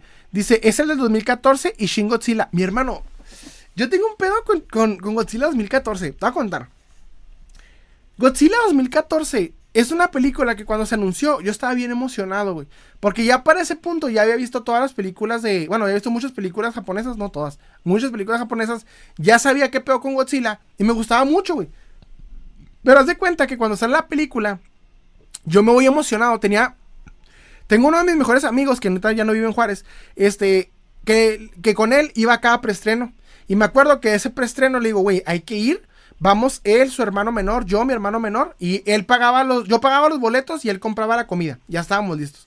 Llegamos a la sala, güey, y bien emocionados. Y yo me acuerdo que estoy en el 2014, en el estreno de Godzilla. Neta, güey, la película, algo que nunca me gustó fue, es personal, es lo que yo veo. Eh. Yo sé que a la gente le gusta, pero yo tengo otro pedo. Me aventé la película, güey, en el cine, mamalona como 15 minutos de Godzilla de las casi dos horas que tiene la película, güey. 15 minutos de Godzilla. De las fucking dos horas de una película. Dije, no seas mamón. O sea, nunca me gustó eso. Lo que más me hizo emputar de la película, a mí, y todo hasta la fecha, es que cuando se van a agarrar chingazos del Muto y Godzilla, cierran las puertas, güey. O había algo que cortaba o lo veías de, de un ángulo de alguien así. La historia humana en cualquier monster movie a menos que sea un, monstruo que, que más que nada la situación, como el caso de Cloverfield, que llame la atención, o sea, me da, me da mucha flojera. Es algo, que tienes que bajarle. Que sí tiene algo, pero en la Monster Movie es como, pues estás esperando que se agarren a chingazos los monstruos gigantes. Es algo que a mí me ha gustado siempre. Y en el 2014 a mí nunca me gustó eso. Yo. Yo, entonces, para mí Godzilla 2014 no es mi película favorita. En Godzilla King of the Monsters, que es la mejor película de Godzilla que yo creo, yo creo es la mejor película de Godzilla que ha habido, pues sí tiene historia, pero ves chingazos, o sea, se abre más, como que entendieron que lo que equivocaron en 2014. Y era aquí en, en Godzilla, sí hubo mucho fanservice, la neta no está tan buena y se pasaron de rosca en la realidad. Pero no sé, o sea, dices, ok, chido, o sea, no sé. 2014 sí es una, es una película que no vi como razones de... En Cloverfield tiene sentido, güey, empatizar con las personas porque el monstruo es la situación. Cuando tú vas a hacer una película de Godzilla, quieres ver a Godzilla. Godzilla es el protagonista, es el importante. No, no la situación que Godzilla hace. Por ejemplo, no sé cómo, no he visto Monarch todavía, pero sé que ahí, por ejemplo, no te están vendiendo que Godzilla es el protagonista. la serie se llama Monarch, ahí se pueden inventar otros pedos, pero en Godzilla 2014 Tú vas a ver Godzilla con la promesa de ver a Godzilla y de la pinche película, solo 15 minutos son Godzilla. Entonces es algo que a mí nunca me gustó. Y el diseño tampoco fue mi favorito en ese momento. Me acuerdo que tenía las, patitas tipo elefante, que no, no tenía las uñas chidas ni nada. Que tenía así como que hasta la, anatomía no me gustaba, las aletas dorsales chiquitas. Nunca fue mi favorito. Pero ahorita en figura me mama, pero en el concepto de la película no me gustó en su momento. Pero es una forma que yo lo vi, yo, yo. Me comenta este. Espérame. Dice Mapache Mexicano, ¿coleccionas Spartan, eh, Spartan Collection? Halo Spartan Collection, fíjate que nada más el, único que tengo de Jazz Wars es el del Halo 4. No le he metido todavía tanto. ¿Ya viste What If de Marvel? ¿Te gustó? Eh, no, es que la neta me da hueva lo de Marvel, güey. No sé, no me, da hueva. O sea, he visto varias, cosillas, pero no sé, me ha dado huevilla. Me comenta, este, Quinto Fantástico, saludos, salen llegando tarde. No, mi hermano, estoy llegando a un momento. Penny Lane, yo, eh, yo junto, yo junto puro Art Toy, su Buffy, Artoy y su Buffy. Pero creo que por aquí no hay mucho fan de eso, ¿verdad? ¿A ti te gusta? Fíjate que ahorita quiero investigar de eso, mi, mi, buena Penny. El otro día te, te, marqué de niño, perdóname. Te, me acuerdo que te hablé así muy acá. Pero mi no, no eres niño, perdóname. Este. Yo no, no me he metido en el Artoy porque donde yo me ubico no hay. Quiero investigar más del tema. Tengo que investigar más del tema para ver qué, hay, qué opciones hay. Sé que está muy eh, alejado del concepto que tenemos de, coleccionismo básico, porque yo, por ejemplo, como coleccionista, me enfoco más en, en el personaje y el diseño de la figura que como tal el concepto artístico de la figura. Pero también no he visto muchos diferentes tipos de artistas en el concepto que hacen. Hay un artista que quiero traer incluso al canal, que es el que eh, creo que se llama Chucho Toy, no me acuerdo cómo se llama este chavo, perdónenme por el nombre, se me fue. Pero él, por ejemplo, fue el que diseñó los, monitos de Barcel de, de Araña y los Cuatro Fantásticos, los promocionales. Y él, tengo entendido, hace Art Toy, entonces quiero investigar un poquito más del tema para ver cómo está el pedo. Porque sí, eh, no, no sé cómo anda. Y donde yo me ubico, cero hay de ese tema. Cero. Entonces quiero ver cómo, cómo anda para ver más o menos cómo está el asunto. Me comenta eh, Copy Toys. Hoy miré la publicación que ya estaban las figuras de NECA de dinosaurios en la Target. Y también de las tortugas de eh, las tortugas de Grey School. Y hoy fui y no encontré nada. Yo quiero los de los de Nene Consentido y el, y el pinche de este. No mames, a ver cómo lo, a ver cómo lo hago. Luis Pineda. Hicieron lo mismo con Shin Godzilla, pero de ahí diferente por el estilo japonés. Es diferente porque Shin Godzilla. Haz de cuenta que Shin Godzilla es otro pedo. Shin Godzilla, primero principal es japonés, lo cual eh, la historia como la manejan es como se debe manejar Godzilla y como se ha manejado Godzilla desde el 54. O sea, es entendible. Pero en 2014, güey, ver la historia gringa no me gustó tanto como cuando la ves desde el punto de vista japonés. Ahora, hay una crítica. Eh, Shin Godzilla es una crítica al gobierno japonés. Y el cómo reaccionan cuando empiezan a ver a este güey. Y el cómo este güey va evolucionando. o sea, Godzilla, Shin Godzilla es hasta filosófica, güey. En el caso de, de Godzilla 2014, pues es una blockbuster, pero muy, muy gringa que no me gustó en el caso de Godzilla. No sé. De hecho, nunca lo han hecho bien concretamente. Por ejemplo, mi Godzilla favorito, que es el 98, la parte humana es un asco, güey. Es Friends. La parte humana es una historia que ves en un capítulo de Friends. O sea, nunca lo han hecho bien. Incluso las últimas dos la mejor silla fue King of the Monsters porque había una historia en donde había pues una eh, ecoterroristas, la, eh, eh, cómo se movía Monarch, investigadores y demás. Godzilla vs. Kong sí era una mamada, o sea, pero en, el aspecto humano. Y en los japoneses siempre lo han sabido manejar muy bien. Incluso en 2004, en Godzilla 2004, que es Final Wars, que, güey, es una chulada de, lo que era, lo hacen mejor que, que que lo hacen los gringos. Entonces es algo muy, muy japonés. Le queda mejor a los japoneses. Me comenta este Penny Lane. Uf, amo Cloverfield. Cloverfield es una chulada. Chulada. De, si no la han visto, la primera película de Cloverfield, chulada. La figura es imposible, güey. La figura es imposible y carísima, les digo, ¿eh?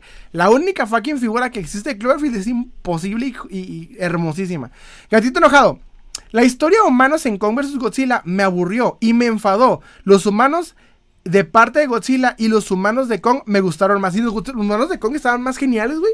Los humanos de Godzilla se me hicieron como que qué pedo. Pero bueno, Luis Pineda, de hecho, se están quejando de que en la Godzilla Minus One, Godzilla casi no sale. Pero la verdad, sale más que Shin Godzilla y Godzilla 2014. Es que, güey, es una película japonesa y la historia en, en japonés tiene más sentido.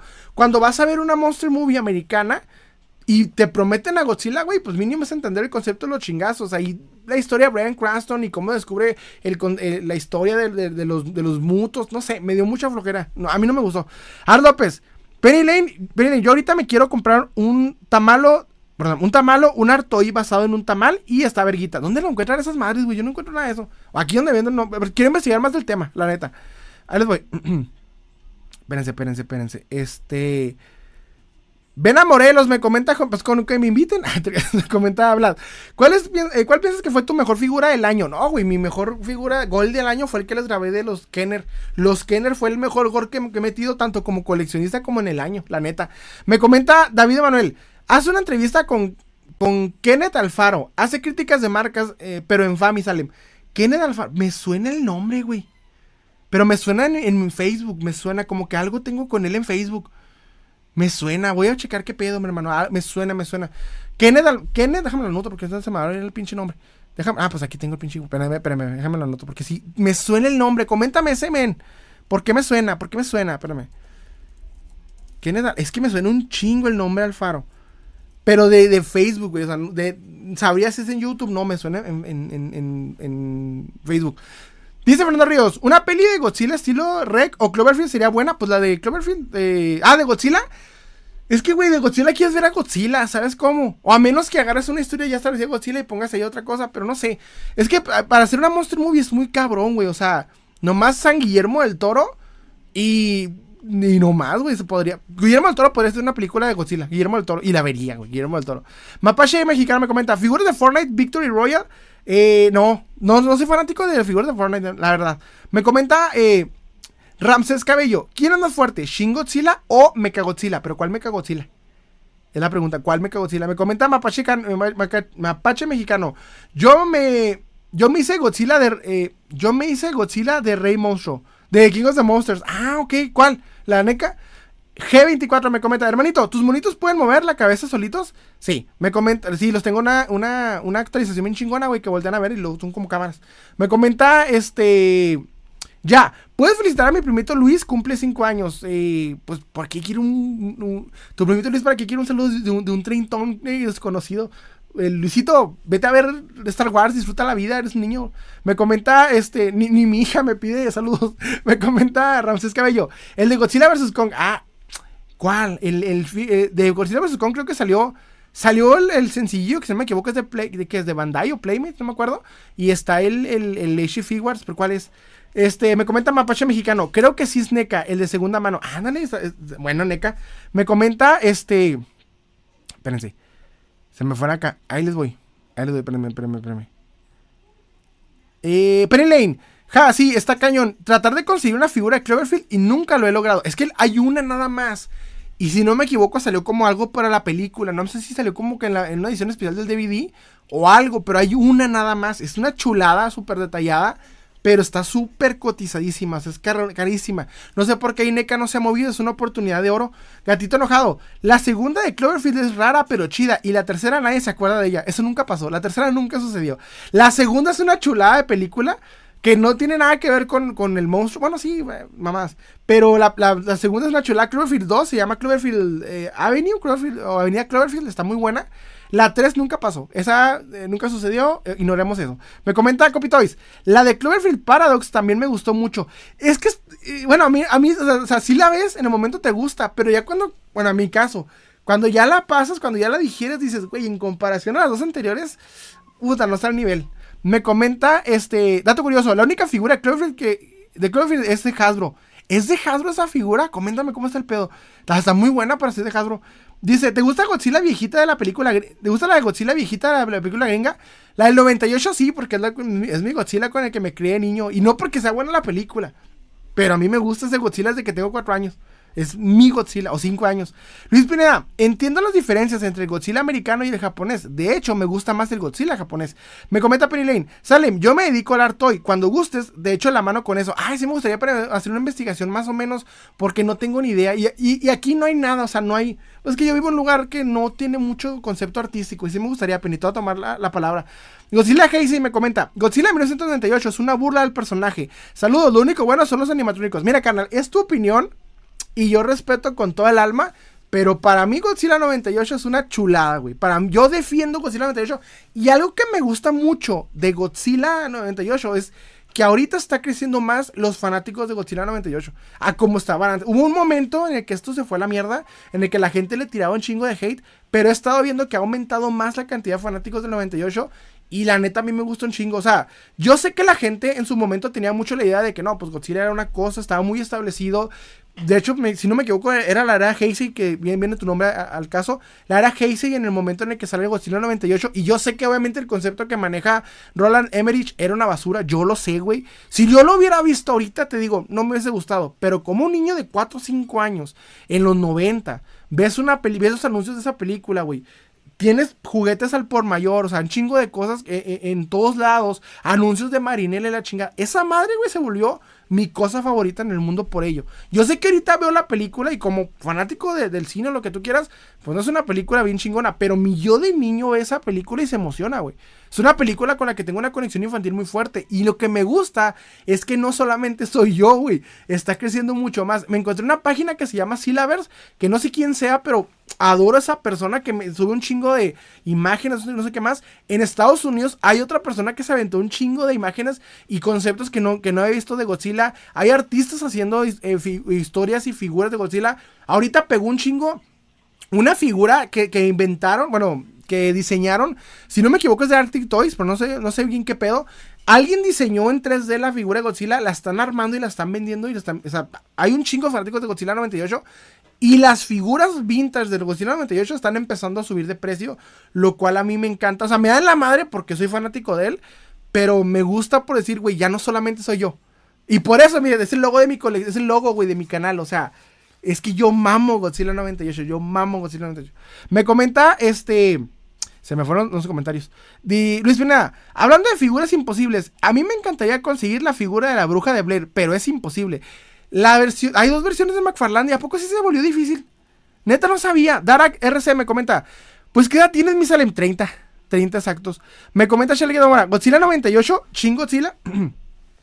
Godzilla 98 y Shin Godzilla como, eh, bueno, me gustan los dos, pero me gusta más 98. Penny Lane, espérense, me fue ya el, el Lolita Yala.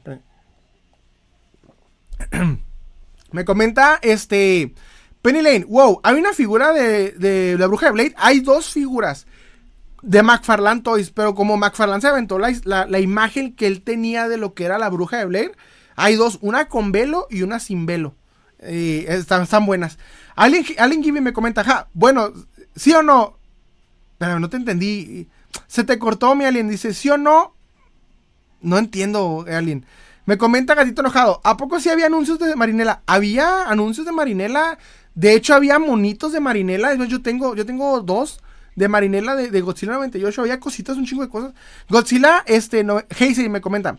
Estaba mejor la idea de Jan, de, Bond, que era la mejor idea de Roland Emmerich. Siendo honestos, las cosas buenas como maquetas y locaciones de No, pues es tu, es tu gusto, mi hermano. Pero a mí la verdad me gustó más esta. Y de hecho, a mí me gusta más el nacimiento de este Godzilla porque vienen pruebas atómicas, pero no me gusta que sean Francia. Pero bueno, o sea, pruebas atómicas que hacen evolucionar. a mí me gusta mucho, güey. Esa opinión. Aquí la verdad no nos vamos a pelear porque sinceramente es mi gusto, güey. Es mi opinión. Es como si llegara y te dijera, güey, no compres el helado de uva porque está más chido el de manzana. Pues, güey, yo nací con eso, es mi gusto, ¿sabes cómo? No estoy defendiendo decir, oh, no mames, le, gana cualquier historia de Godzilla. Porque no, yo sé que la película no es buena y sé que en concepto a mucha gente le gusta más. Pero para mí Godzilla 98 lo es todo, güey. Yo me crié con esa madre. Penny Lane me comenta. Ah, bueno, a mí también me, encanta Godzilla 98. Ah, le sabes, Penny. Dice Luis Pineda. Sí, de hecho, los grupos están saliendo mucho de Godzilla 98. Penny Lane, yo tenía un montón de juguetes de Godzilla 98, también fue parte importante de mi infancia. Luis Pineda, de hecho, he, escuchado que la serie animada de Godzilla 98 está mejor que la película. Sí, mil veces, la neta, mil, mil veces, porque ahí como que sí le echaron más ganitas. La película es malona, yo sé, la neta, tú la ves y, güey, es un episodio de Friends, pero con un kaiju.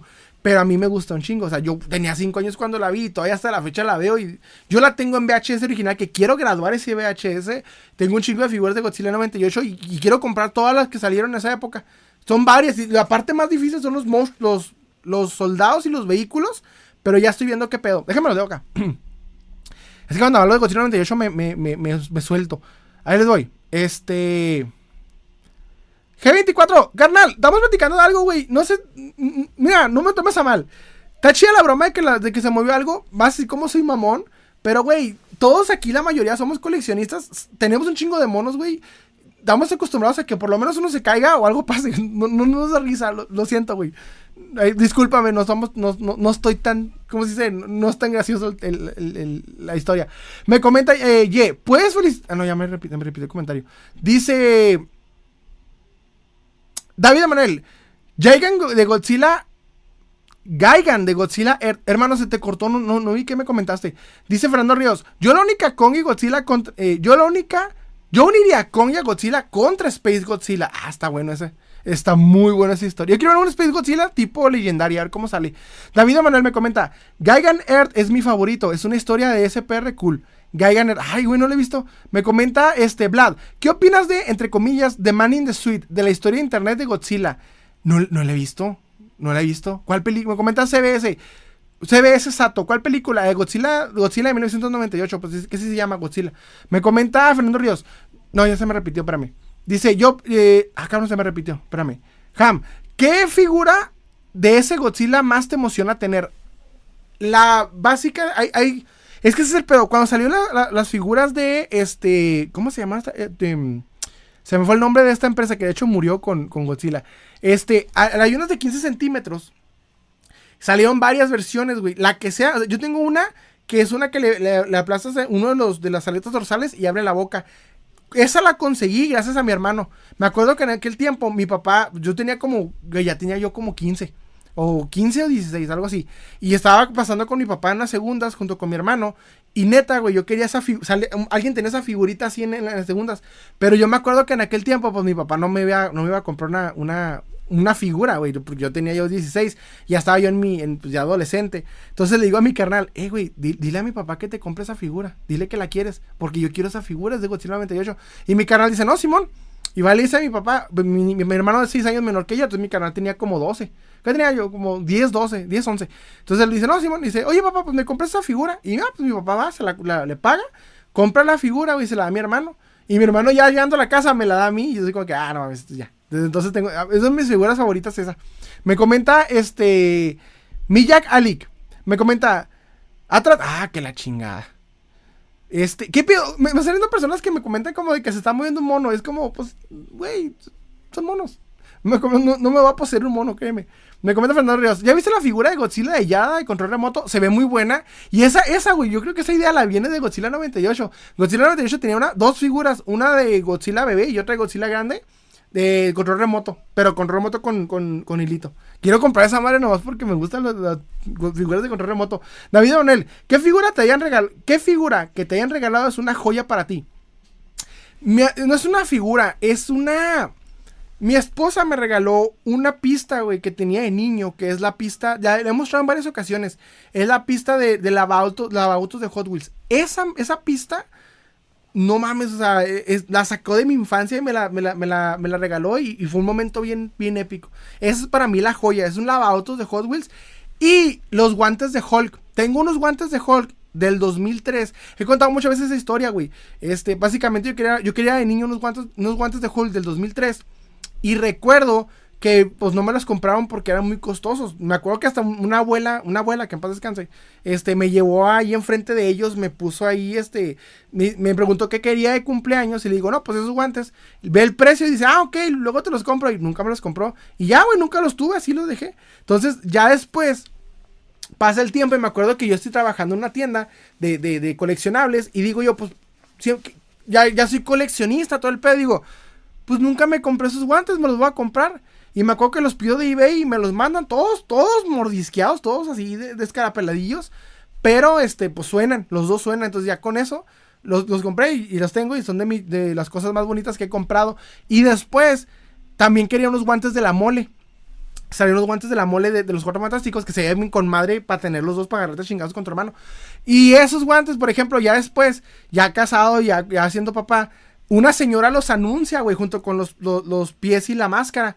Y los anuncia con un chingo de cosas, pero la señora estaba en El Paso, Texas, y yo estaba en Juárez. Entonces digo, las anuncia, así en cuanto las anuncia, le mando un mensaje y le digo, ¿cuánto quiere? Quiero sus guantes, ¿cuánto quiere?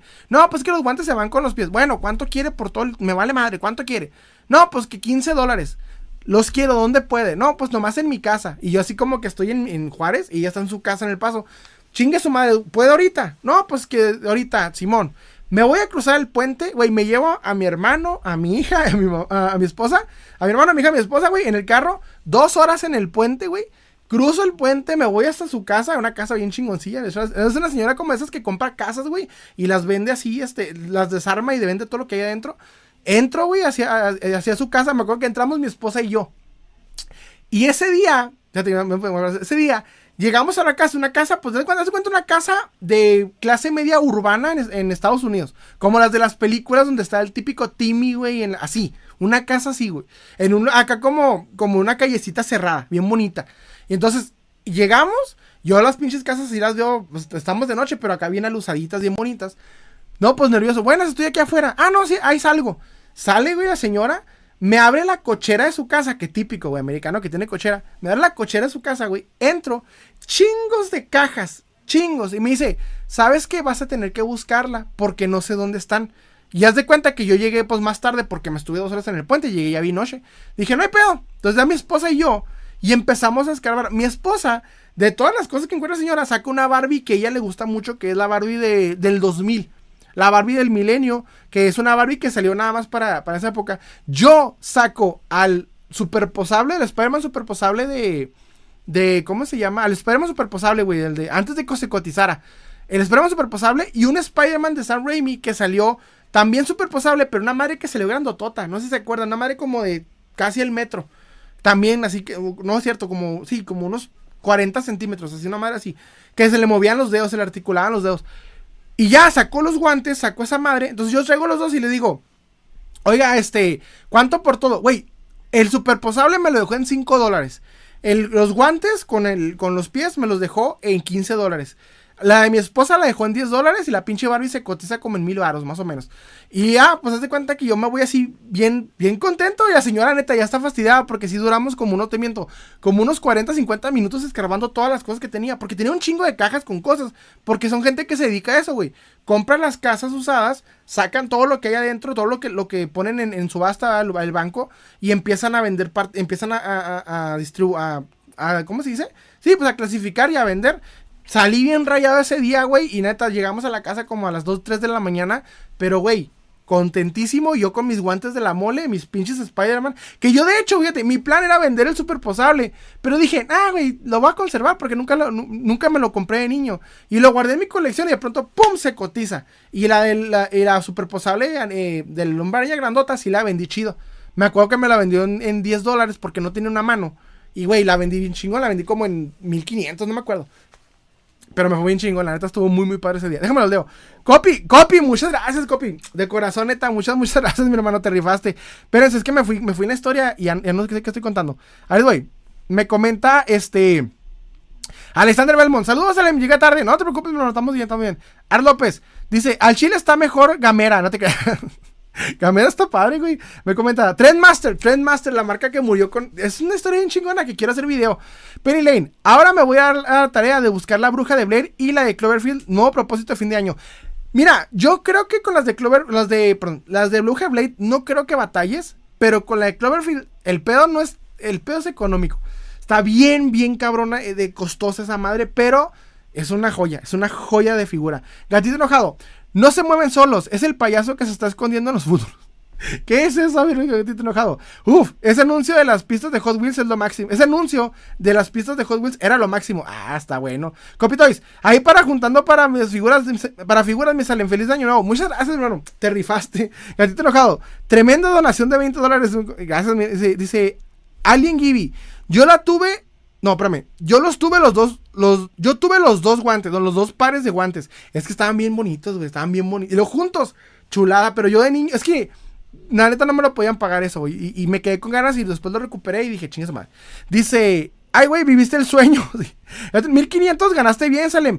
Es que me acuerdo que quien me lo pidió era alguien que también, güey, soñaba con esa madre de, de, No me acuerdo si en eso andaba, pero él me lo ofreció. Una persona que me. que yo puse la figura en venta, no le puse el precio. Y me dice, oye, carnal, yo te ofrezco tanto, pero dámela a mí, tráemela aquí. Y se la llevé, güey, la figura del hombre. Es una figura del hombre de Sam Raimi que tiene articuladas hasta los dedos. No me acuerdo cómo se llama esa figura, güey. Déjame los dedos, se me fue acá, todos, todos, todos. Perdónenme, ahí les voy, ahí les voy. Ahí les voy porque se me está yendo. Dice, este... Espérense, se me fue, se me fue. Este... Eh, a mí me gusta el diseño del primer Godzilla de los 50. ¿Qué, eh, ¿qué figuras hay? Ándale, carnal, tengo un tema de eso. Tengo un tema de eso. Este, hay varias. Creo que la más barata es la de Bandai. Pero te recomiendo la Eneca. La Eneca está mucho mejor. David, Manuel, David Manuel Méndez me comenta. ¿Por qué empezaste a coleccionar? Es un buen, es un buen punto. Yo empecé a coleccionar porque prácticamente. Primero empecé con cómics. Un día leí un cómic de Linterna Verde. No sé, no tenía nada que hacer en la casa, era el 2012. Tenía nada que hacer en la casa. Dije, voy a eh, leer un cómic que nunca haya leído, de un superhéroe que nunca haya leído. Leí Linterna Verde, War of the Green Lanterns, el, cómic, y de ahí empecé a coleccionar cómics. Me fui al Sambors, compraba cada semana, y cuando me voy buscando grupos de cómics, me encontré un grupo en mi ciudad que se llamaba Cómics y Figuras. Y dije, bueno, pues es un grupo que vende lo que anuncia, ¿no? Cómics y figuras y es lo que quiero ver. Y empecé a ver que la gente compraba figuras y hablaba mucho, oh, me encontré esta figura, bien bonita la figura. Y yo dije, no sé, como que primero me, la pensé. Pero dije, chinga su madre, vamos a empezar a coleccionar figuras. Llegué con mi carnal y digo, oye, carnal, este, eh, yo le había heredado mis figuras y sus figuras de, niño, se las heredé todas porque primero fui adolescente yo, luego él.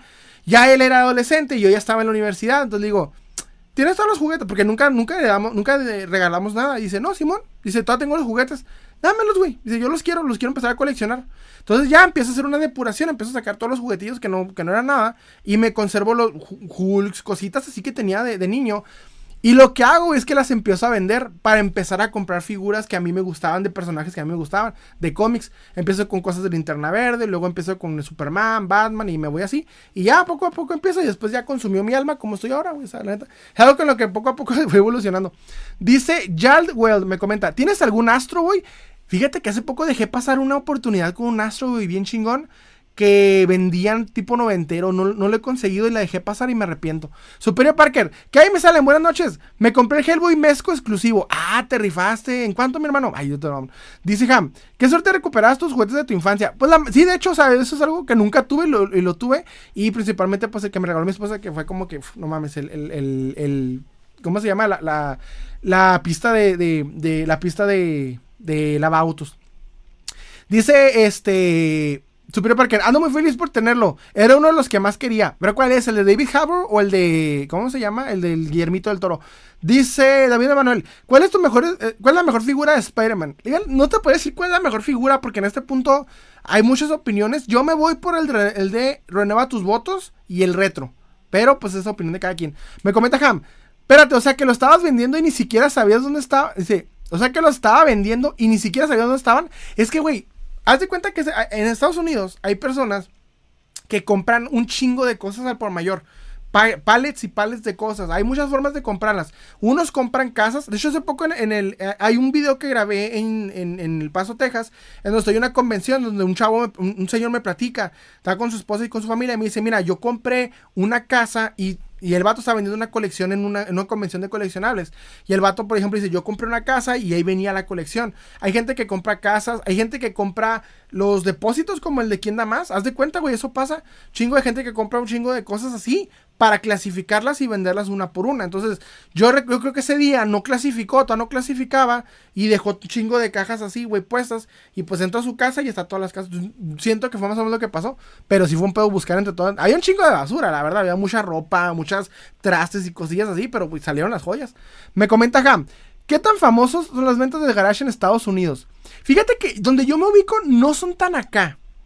No, yo siempre he visto que dice que mucha gente saca de, ventas de garage cosas bien cabronas, pero no me ha tocado a mí que en El Paso, Texas, o sea, haya muchas ventas de garage. Me ha tocado más que nada las ofertas en toy shows o en este en tiendas de de ¿cómo se llama? En tiendas de cómics, donde te venden cosas antiguas. Ahí donde yo más me hallo cosas así como que antiguón. Y al mismo tiempo con lo que publican en Marketplace. De ahí en más, no me ha tocado así como que una venta de garage, pero sí he estado viendo. Solo que no es como que, por ejemplo, un día agarren y se pongan. Ellos anuncian o ponen un letrerito en la esquina de la calle, güey. Es un pedo, pero sé que hay muy buenas cosas. Me comenta este Ham. Wow, el superposable en 5 dólares. Sí, en su momento, sí, la neta sí. Y estoy hablando hace mucho, estoy hablando por ahí del 2020. No es cierto, 2019. 2019. Porque me acuerdo que había en otra casa. Dice este Vlad. ¿En cuánto estaban esos guantes de Hulk? Los que yo traje de. Los traje de eBay en ese momento me costaron 35 dólares con todo y el envío. Que en ese momento eran como 600 pesos, más o menos. En 2000... Puta, fue el 2014, 2015, más o menos. No es cierto, fue el 2015 que me los traje. Mapache mexicano, yo con todo el año me dediqué a conseguir el Emil de Jaguars y no lo encontré. Qué sad. no te preocupes, el próximo año es el bueno. Ah, eh, uno se coleccionando. Cari, ¿cómo andamos? Saludos. Vlad, hay motivos para coleccionar. Yo también empecé con cómics y aunque ya tenía una, colección de juguetes de Bob Esponja, fíjate que es algo con lo que poco a poco eh, empiezas a hacer algo que algo te conecte y de pronto ¡bum! vas. Dice Lazy, para eh, una pieza que te arrepientas de vender, puta, les tengo una. hay una, hay varias.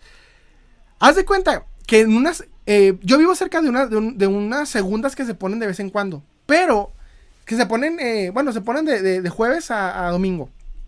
Pero cada que voy últimamente no hay ni madre, güey. no sé por qué, prepandemia había muchas más cosas. Había gente que sacaba cosas, a lo, había un chingo de figuras. Un día voy caminando y me encuentro una señora que trae, no sé por qué, güey, chingos de Black Series en caja, pero no los Black Series modernillos. Estoy hablando de los primeros Black Series, güey. ¿Sabes cómo? Los primeritos. Y de entre esos, saca un Java. Un Java de Hot en caja, güey. Pues yo me acuerdo que en ese momento tuve una crisis con los Black Series.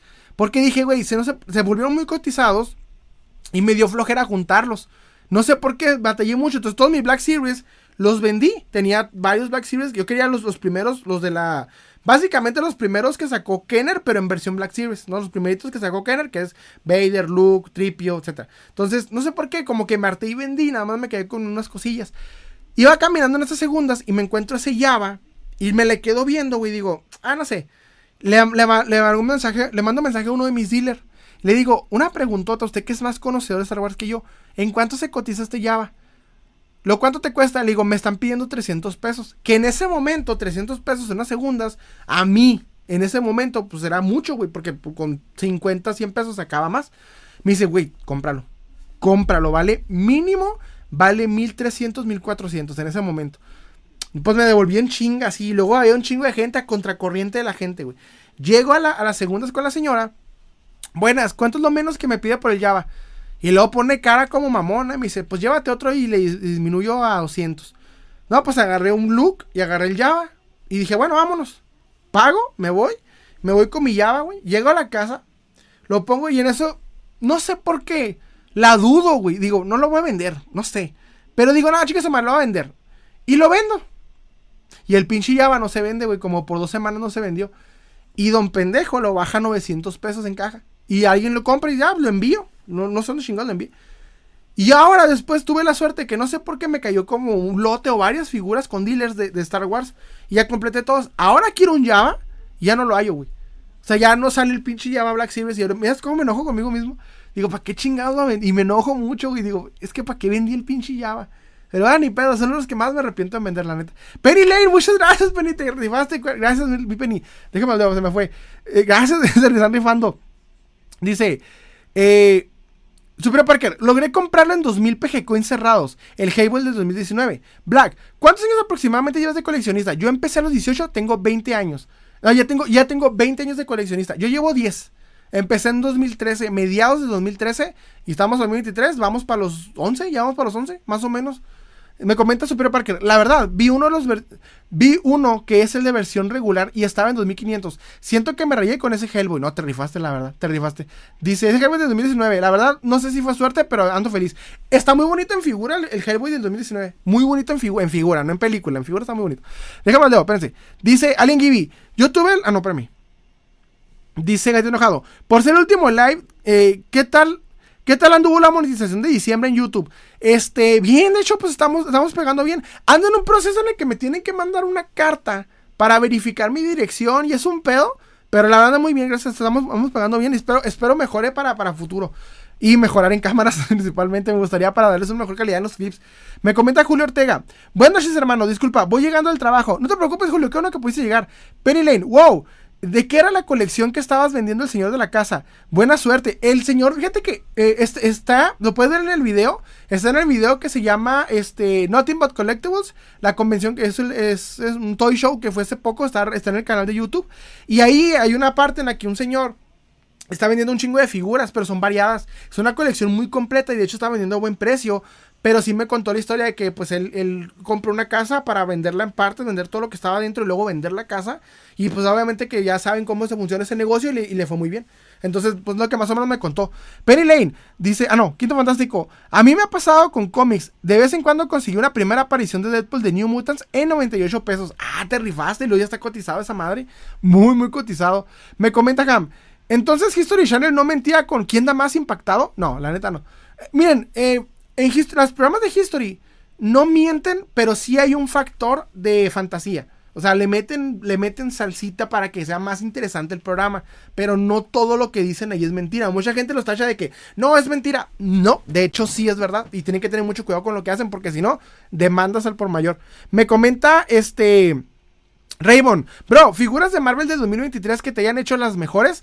Pues la neta, el duende es de las mejores figuras que he visto. La vi ya, ya mi hermano me la enseñó, está muy chingona. Las tres de Spider se me hacen muy bien.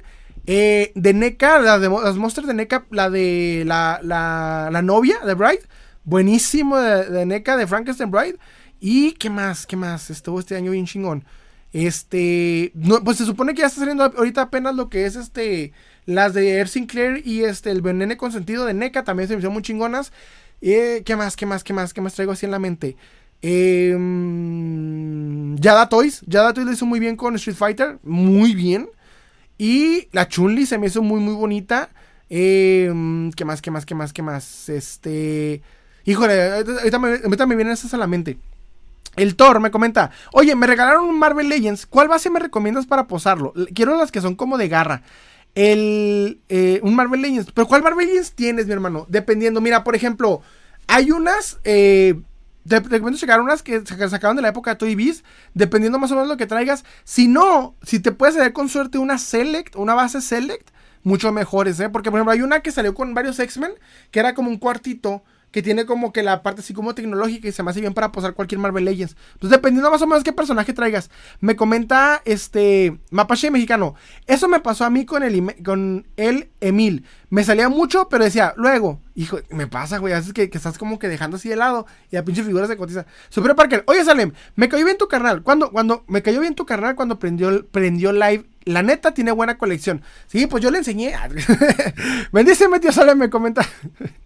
Ay, no, me comenta Super Parker. También tiene eh, buenos, buenos promocionales. Es que es muy fanático de promocionales, eh. La neta, sí. está cabrón ese tema. Muy, muy cabrón sus promocionales. 2D, ¿qué hacen? Andamos aquí tirando el chisme. Bueno, platicando. Dice eh, Super Parker, no me acordaba que esos promocionales de Spider-Man 2. Fíjate que quiero traer al escultor de esos promocionales. Los quiero, lo quiero traer. se me hace que sí puedo. Se me hace que sí puedo. Ahí les voy. Me comenta este Penny. Wow, ¿qué? Ah, no, espérame. Se me repitió. Quinto Fantástico. Yo creo que el Alf va a ser el top de los mejores del año. El Alf. El Alf es una chulada de figura. Me encantó tener esa figura. El Alf, se me olvidó esa. Voy a poner, déjame la nota porque es uno de mis favoritos también. Que salió este año. Alf. Fíjate, no, se me, va, se me va a olvidar. Me comenta este Sebastián. Es, Sebastián, tío Salem, ¿qué opinas de las figuras de Haya Toys de Godzilla? Eh, lo que he estado viendo en imágenes bien, pero no las he visto en persona. Necesito ver cómo se ve en persona para no, Simón sí se arma, porque no sé si ha pasado que a veces la foto te emociona más de lo que es la figura en persona. Entonces traigo mucho esa onda. Me comenta Julio Ortega. ¿Sabes? En una venta de garage de Richard, eh, una venta de garage en Richard, California, me hice de los seis siniestros de Spider-Man, los cuatro fantásticos y varias figuras. Una de ellas, la Silver Surfer, Venom y la Marvel Legends. Es que es lo chida, en una venta de garage a veces salen cosas. A mí no me ha tocado que salgan, pero siento que he entrado más a Estados Unidos, sí. En el paso no he visto muchas ventas de garage, pero sí muchas cosas que me han salido muy económicas. Me comenta este. Espérense, se me fue, se me fue, se me fue. Ay, güey, se me fue. Espérense. Dice, no me recordaba esos promocionales de Superman 2. No, Fernando, ¿el cómic de Superman y Tarzán será cotizado? De Superman y Tarzán, no. No, la neta, es que mira, un cómic para que se cotice tiene que tener tres factores fundamentales. El primero, que sea un cómic histórico. O sea, que algo que sucedió en ese cómic impactó al personaje y es algo que recuerdas. Que dices, güey, esto pasó en este personaje. No sé, de Batman, de Dark Knight, primera aparición, se casó, se murió. Es donde un personaje tuvo algo impactante. Segundo, que el cómic esté en, muy, muy buen estado. Si está jodido, si está dañado, eh, desgastado, olvídate. Y tercero, que el cómic tenga una portada que sea muy conocida en la cultura actual. Hay más factores, son muchos más factores, pero principales esos tres. Si un día te hallas un cómic que tú la, portada la reconozcas muy famosa, que sea un evento importante y que esté en buen estado, tienes un cómic que puede ser cotizado. Pero es muy difícil encontrar ese tipo de cosas, porque hay, hay tantos cómics en circulación que no cualquiera es válido. Me comenta Thor, el gambito de Marvel Legends, pero quiero hacer la pose que tiene la Pepsi Card. Ah, encontré un vato no, en Instagram, no solamente de Pepsi Card, que agarraba varias como animaciones de, cartitas de los noventas, tanto de Pepsi Card como de otras, y el vato lo que hace es como animarlas. O sea, crea una mini animación con los dibujitos que había de, esas, de esas cartas. Y están chuladas. hay unas cosas bien chingonas de, ese diseño. Me comenta, este, dice la patrona. dice, me comenta, este, Super Parker. Invita a tu carnal y que hagan live juntos. Ya me confirmó eh, la historia del Duende Verde. Fíjate que el güey no vive conmigo. Bueno, yo vivo en mi casa con mi esposa y él vive, pues, allá con mi, con mi jefa. Este. Es un pedo para que venga a mi casa el güey, pero sí le he dicho, vente, vamos a hacer live. Y siempre ando que ocupado, que estoy haciendo un cortometraje, que pura chingadera. Entonces, el pedo no soy yo, es ese güey. El güey es el que quiera. Me comenta este 2D. Una vez he visto un Godzilla con caja tipo Toy Biz. Pues sí, es el, el de los de Trendmasters, ¿no? Si me equivoco. Manuel Juárez. ¿Quién considera que... ¿Quién considera que es coleccionable? ¿La raza o el hype? Ah, excelente pregunta, Manuel. Mira, Coleccionable, cualquier cosa lo puede ser. ¿sí? Cualquier cosa puede ser coleccionable. Uñas, piedras, zapatos, lo que quieras puede ser coleccionable. Pero cuando quieres definir un objeto coleccionable, es cuando lo marcas dependiendo que el mercado que tiene. Por ejemplo, hay gente que dice, si abres una figura ya no es coleccionable. Es una burda forma de decir, ya no es cotizable en un mercado coleccionable. Lo que define el coleccionable de manera más específica es el mercado que haya gente dispuesta a comprar y vender dicho producto de manera para que los coleccionistas lo puedan adquirir o lo puedan cotizar entre sí. Entonces, eso es lo que define un producto más coleccionable que otro, porque tú puedes coleccionar piedras, pero no significa que los puedas vender en un mercado coleccionable. Bueno, dependiendo qué tipo de mercado y qué tipo de piedra, ¿verdad? Pero hay gente que, por ejemplo, puede coleccionar, no sé, bolsas de papitas o demás y pueden ser, eh, si entran en un mercado coleccionable, pueden marcarse como coleccionable y eso puede ser cualquier cosa. Es muy abierto eh, eh, la gama o el tema. Espérense. Me comenta, este, se me fue. Dice, ¿por qué crees que Hadro sacó a Lizard y al Electro? ¿Por qué crees que Hadro no sacó a Lizard y al Electro en una, nueva, Perdóname. ¿Por qué crees que Hadro no sacó a Lizard y Electro en la nueva wave de Spider-Man? Porque no les conviene. Te voy a decir por qué. Si sacas al, al, al Electro y a este güey en la misma wave, no van a vender igual y se van a quedar estancados. A nivel Hadro, no lo pienses como coleccionista, porque tú como coleccionista vas a decir, no, Simón, yo compro los seis, pero no todos. Entonces, en venta a nivel Hasbro, económicamente no le conviene sacar todas las cartas de una vez. Hasbro lo que hace es, te vendo los más chingones para que armes tu colección ahorita, que son el duende, las tres Spider-Man y el, y el arenero. El arenero se está quedando, de hecho. Pero en cuanto saque esos güeyes, te los va a sacar o en un double pack o en otra güey. Pero tú ya teniendo todos, necesitas esos dos para que no se les queden los, los estantes y empieces a tener en tu colección. Entonces, eso va a pasar. De que los va a sacar, los va a sacar, pero es como que un momento, movimiento de marketing para poder venderlo más rápido. Me comenta Beta Marmol. Sí, ¿verdad? Dice, el 80% de las Haya están horribles, a pesar de ser una subdivisión de Hot Toys. Es una subdivisión de Hot Toys, no sabía eso, ¿eh? Buen tema. Dice Sebastián, está ahí. Por dice, puede, pude conseguir al Kong de Haya Toys y la neta es mucho mejor que la Aces Monster Arts. Ándale, muy buena eh, de, de, de Toys. Me comenta eh, Julio Ortega. La verdad, bro, las ventas de garage en California también tienes que ver en la colonia. También tienes que ver en la colonia en la que vas. En mi caso no me, no me ha tocado ver. Es que me ha tocado más que nada que hay mercados de pulgas, pues, los, los swap meets, pero como tal no me ha tocado ver así como momentos de garage, pero también no, he investigado mucho el tema. Me comenta Bon, Reviews, ¿cómo andamos? Dice, hola chitos, que aquí venden pan duro. Ay, mi canal, llegó, llegó, llegó mi canal el Bones. Ya se va a poner esto bien funable. Comenta, espérense, espérense, déjenme lo de, porque se me están yendo todos los comentarios. Ahí les voy. Dice Super Parker, qué chido que haya iniciado con el Duende Verde de Sam Raimi. Sí, pues es que les digo que yo fui la persona que de niño le convencí que era chido el Duende para yo poder ser hombre y no pelearnos. Y funcionó, pero funcionó demasiado bien. Me comenta Lizzie Doom, ¿se cotiza el minisalem? Sí, el vato sí. Pero más que nada, el vato es más como tema de, el vato siempre anda ocupado porque tiene su propia empresa de, de grabación, de hace grabación video y hace un chingo de artistas locales. Les hace sus... De hecho, pueden ir a visitar, tiene un canal que se llama Crea TV. Y está directamente, en la conexión está en mi canal abajo, en la parte de abajo, viene productora del canal, Crea TV, y el vato ahí sube videos que hace con artistas locales y demás. Siempre ando ocupado, entonces el vato es de que pueda. Vlad me comenta. Ah, ese me fue. Dice, mi hermano menor no es mucho que coleccionar, pero sí tiene, tiene una colección de gambitos. Ah, tiene buen gusto. Superior Parker, la verdad tiene buena colección del Duende Verde Toy. Tiene todos, güey. Ahorita creo que puede decir, tiene todos. Le falta nada más el de, el de Figuarts ah, dos, dos, dos de figuras. Uno de figuras y otro que tipo Hot Toys. Me comenta Manuel Juárez. Gracias por tu respuesta. De, no, gracias por comentar, mi, mi buen Manuel.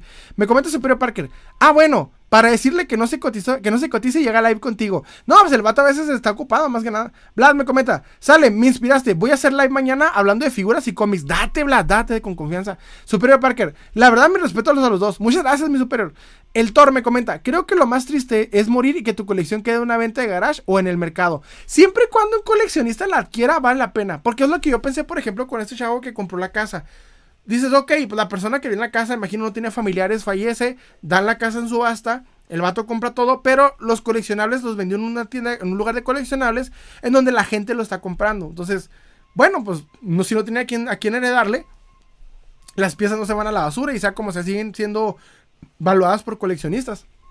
Me comenta eh, Manuel, Juárez, somos pocos pero locos, le sabes Manuel. Me comenta, dice eh, Manuel Juárez, la colección muere cuando muere el coleccionista. Sí, pues es que lo importante de eso es cuando alguien lo, está apreciando. Cuando ya no hay quien lo aprecie, pues ya lo dejas. Me comenta este Alexander Belmont, así como te gusta. ya nos están volviendo aquí. Pero me comenta, no, ya nos están volviendo. Si digo acá, si digo los albures, TikTok nos funa. Le me cierran el live en cuanto hablo de algo. Les va, me comenta, no, pero les traigo otro tema. Ahí les voy, les voy. Dice, me pasó Ok, me pasó algo interesante esta semana. Déjenles cuento este, este, tema. Pasa y resulta que yo publiqué hace tiempo un, short de, TikTok en el que estoy agarrando un, Conan el bárbaro todo peloncillo que me salió bien barato. Y le pongo cabello, le pongo las armas, le hago una capa custom y digo, ah, ok, reparando a Conan el bárbaro. No sé si en el video o, o en algún momento puse custom, ¿no? Haciendo un custom o un cabello custom o algo así publicó el video y en eso, no sé por qué en el momento no pegó. Yo principalmente noto mucho, más que nada, eh, cuando hay, comentarios interesantes, es en YouTube o en TikTok. En Facebook casi no me pasa. Y al principio yo tenía poquita duda en subir contenido a Facebook. Porque dije, se me hace que en Facebook hay, hay, más, hay más coleccionistas, pero también he visto más toxicidad, hay más cosillas. Pero un día me valió madre y dije, voy a publicar en Facebook porque me está yendo bien las vistas en Facebook. Entonces ahí a ver qué pasa. Y no sé por qué de pronto el, el, video del Conan que publiqué hace semanas apenas empezó a, verse. Eh, eh, no sé por qué empezó como a tener un boom de que la gente lo está viendo. De cómo reparé este Conan el bárbaro.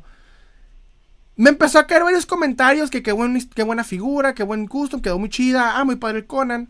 Y de pronto me llegó un comentario de una persona que me comenta, ¿qué custom? Que no veo ningún custom, no sé qué customización le hiciste porque no veo ninguna. Y yo me quedo, ah, chinga. Ahora, cuando alguien comenta en mi contenido, el que sé dónde lo publique, si el comentario me sirve para hacer contenido, lo voy a agarrar y lo voy a, exhibir. Güey, esta persona hizo este comentario o esta... Eh, ¿Por qué? Porque si me sirve para hacer contenido, entra. ¿Sí? No es para quemar a la persona, güey. Me sirve es como contenido. La neta no me sirve quemar a nadie. Pero en este caso, el vato no me acuerdo ni quién chingo será. Lo que me puse a checar fue su, fue su, eh, no sé si su cuenta de Facebook.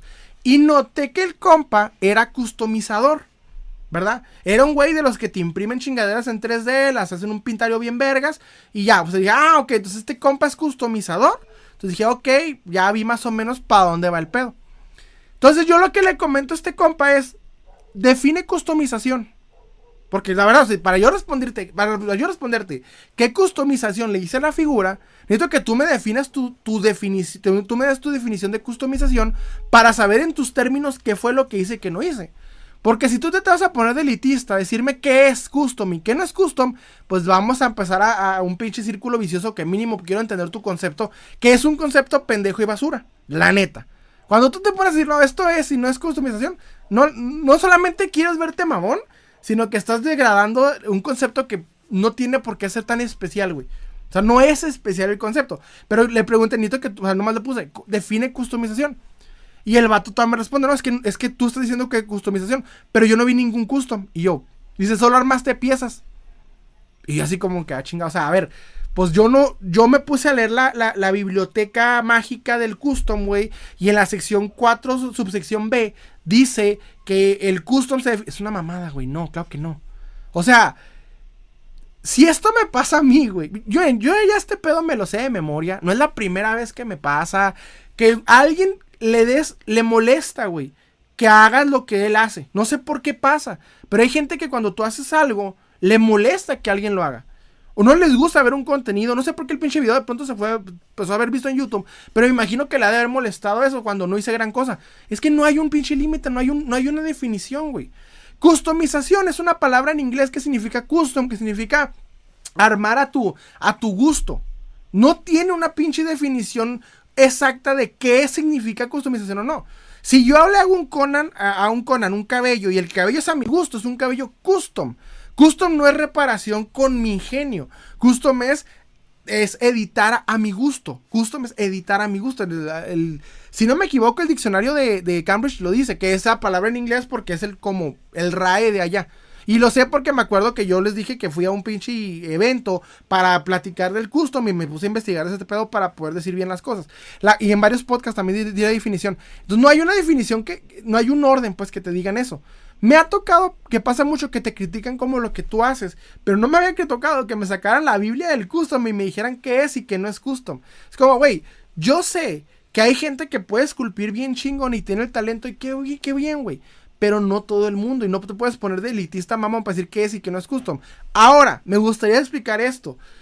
Porque yo, yo siempre abogo el hecho de decir, güey, no, no hay que criticar a los que no saben, pero sí hay veces que hay gente que no sabe, güey, y hace chingaderas y te quiere decir que lo que hacen está bien, pero tampoco es. O sea, en el caso principal que me comentó esta persona es, no hay una definición de custom, güey, o sea, no hay una ley de customs, no algo, no, no toques una figura de cero para hacer la custom, ni tampoco desmadrar una figura entera para hacer la custom, cualquier chingadera que le hagas una capa, o le pegues algo, es un, un custom incluso puede ser un pinche eh, swaphead, agarrar una puta figura y cambiar la, la cabeza, eso es un puto custom, güey.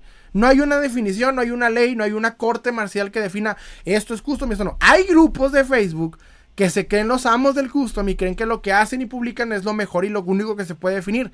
Y si tú publicas tu trabajo ahí, se van a burlar de ti, van a decir cuánta mamadas les viene. Entonces, no, no, son, no, no hay una definición. O sea, es lo como tú lo veas. ¿Sabes cómo? Es una pinche palabra y no hay que darle mucha importancia. Pero pasa que en el coleccionismo muchas personas le quieren dar importancia a las palabras porque como es lo único que pueden mostrar de sí mismos, pues le quieren dar toda la importancia posible para poder resaltar. Pero no hay un orden en esto. Ahora, no significa, yo he criticado custom, sí, y se vale criticarlos cuando alguien los exhibe, los pone para que el mundo los vea y su trabajo no está bueno, entonces dices, güey, pues es que tienes que tener autocrítica. La autocrítica es válida, ¿sí? Hay una autocrítica. Puede que el custom que yo he hecho en este video te guste o no, pero al mismo tiempo no hay una pinche corte marcial que me diga qué es y qué no es. Sí, o sea, es lo que trato de decir, porque no significa que alguien tenga la definición exacta con el código, el código del sagrado del custom, pues no, o la constitución del custom, no, pues no hay. Entonces, si se me aparece muy acá y más cuando voy viendo que la persona, pues es alguien que se dedica a esto, dices, ah, ok, el vato viene a como a minimizar lo que estoy haciendo, y es como, güey, no, o sea, no mames, no, bájale del nube, ¿no? Pero así pasa, güey, esto siempre pasa, es parte del coleccionismo, siempre se los he dicho, entonces ese tipo de personas me las almuerzo en la mañana, ya sabemos cómo es. Déjame los leo, los leo, espérense, espérense, espérense. Dice Penny Lane. Dice, jaja, dice, perdón Salem, ya nos calmamos, el Bones llegó a alborotarnos. Sí, ya es como eres Bones. Me comenta, este, Prilane, bueno mames, Facebook es re tóxico. Facebook es súper tóxico. Dice Apocalipsis 74, custom, en resumen, es modificación. Sí, o sea, pues, modifique esto. Y es porque lo reparé y le tuve que hacer un cabello. O sea, es que no hay una ley que me diga qué es y qué no es custom. Dice, me comenta Bon, Reviews, dice, es que cuando algo te, te sirve, te sirve. me comenta Julio Ortega, eh, ¿sabes? Yo yo me quería hacer del pit de Legendary Heroes de Hasbro, pero muchos los daban en 700 dólares. Pero lo estuve buscando y lo pude conseguir en 200 dólares. Ahí está. Es que es cuestión de buscar las cosas y van a salir. Pero Elaine, uff, ya lo... Eh, si yo te contara, esa banda abunda en harto y cuéntame. Es que entre customizadores pasa mucho que la gente se, pone... más que nada me toca verlo con... Con este... ¿Cómo se llama? Con eh, administradores de grupos. Que no sé por qué agarran como una superioridad y, eh, o sea, como ellos hacen las cosas o como ellos dicen es la manera correcta de hacer las cosas. Y te quedas como que, güey, pues no todos pueden hacer eso. no todos tenemos una pinche impresora 3D para imprimirte algo y que tú lo consideres custom. Además, me vale madre tu concepto de custom. O me vale madre si consideras si mi custom es bueno o no. Es algo que honestamente mucha gente piensa como que opinar en contra de alguien eh, va a dejar de hacerle customs. No. O sea, lo hago para mí y a, mi audiencia. Y si me sirve como contenido, lo hago, punto. No tiene que gustarle mi trabajo a las demás personas. Me guste a mí, es suficiente. Me comenta este eh, Alexander. Alexander Ramos. Inchebones. Déjame, se me, se me está yendo acá. Espérense, espérense. Este. Se me fueron acá todos los comentarios. Ahí les voy. Dice. Lazy Doom, creo que lo más triste sería que no la disfruten en vida. Sí, eso sí. Me comenta 502 Collectibles. Para las yard sales depende mucho del vecindario al que vas. Eso sí. Eso sí. Más que nada porque cuando los ricos se quieren deshacer de algo, lo hacen mucho más rápido y mucho más barato. Solo que les voy a decir una cosa que me pasa a mí. A mí, como agarrar cosas de segunda mano, me sirve más en el paso lo que son las eh, tiendas de, de thrift shop, de, de, segunda, donde venden cosas de segunda mano, que como tal este, el ir a, yardas. No sé por qué casi no hay. Bueno, no me ha tocado ver. Me comenta este el Thor. Una disculpa, ya no estuve en tu recomendación de la base. Tengo un gambito y quiero posarlo como gambito. Posarlo como la Pepsi Card. Ah, eh, mira, en el gambito, no sé. Te recomendaría checar. Podrías hacer ahí por ahí, eh, imprimir algo en, en, en 3D. O te recomiendo también, ¿por qué no imprimir algo eh, como una cartulina, güey, en donde tengas el fondo chidota? Pero hay una forma, creo que lo puedes imprimir en un este en un Office Depot. Una imagen que le quede chida para la parte de atrás para que resalte la figura. Manuel Juárez me comenta, mi hija colecciona Polly Pocket. Yo le compro lo que me pide, por algo se empieza, tiene cuatro años. Ah, mira, es que sí, así se empieza poco a poco. Yancopo, me, Yancopo, ¿cómo andamos? Hola, bro, vi la saga del Señor de los Anillos versión extendida de las 12 peores horas de mi vida. Te van a funar. Te van a funar. Está bien buena. ¿Por qué? No manches. No, fíjate que. Le voy a decir una cosa. Ahora que el buen Jan Copo trajo tema. A mí me gusta el Señor de los Anillos, pero yo no soy súper metido en el tema, güey. La neta, yo un día dije, güey, yo soy, yo soy friki, le hago este pedo, me sé un chingo de lores. Me empecé a ver mucho a, uno de mis ídolos que se llama Kai47. Y el vato hace que te guste el Señor de los Anillos y yo así. Entonces dije, güey, voy a ver la versión de 12 horas. Te juro que en la última película me nos quedamos dormidos mi esposa y yo, porque la obligué a verlo y se la aventó conmigo, güey. Teníamos la curiosidad de ver qué pedo. En la última película me quedé dormido. Las 12 horas se me hicieron. No es aburrida, güey. Pero es para fans, fans del tema. Y les voy a decir una cosa: el lore del Señor de los Anillos, para mí, es de los lores más complejos en el mundo de, de lo. No sé, del friki, lo que quiero decirlo. Es tan vasto, es tan profundo, es tan complejo que, güey, no te la acabas. O sea, es un chingo de cosas. Y mi respeto, güey, porque soy fanático de lo que tú quieras, Star Wars, Harry Potter, lo que sea. Sí, tiene un lore y es, amplio, pero el Señor de los Anillos es un mar de cosas. O sea, respeto a quien le gusta, la neta me gusta un chingo. Me gusta el Señor de los Anillos, pero no estoy al nivel de, güey, no aguanté las 12 horas. La neta les digo, no las aguanté. Intenté, pero no. Y luego, para acabarla, es que saqué unas madres de, de una página no muy legal en donde todavía te agregaban dos cosas, la versión en español y las piezas agregadas en inglés. Por lo que sí me aventé las 12 horas y puta, sí estuvo pesado, estuvo pesado.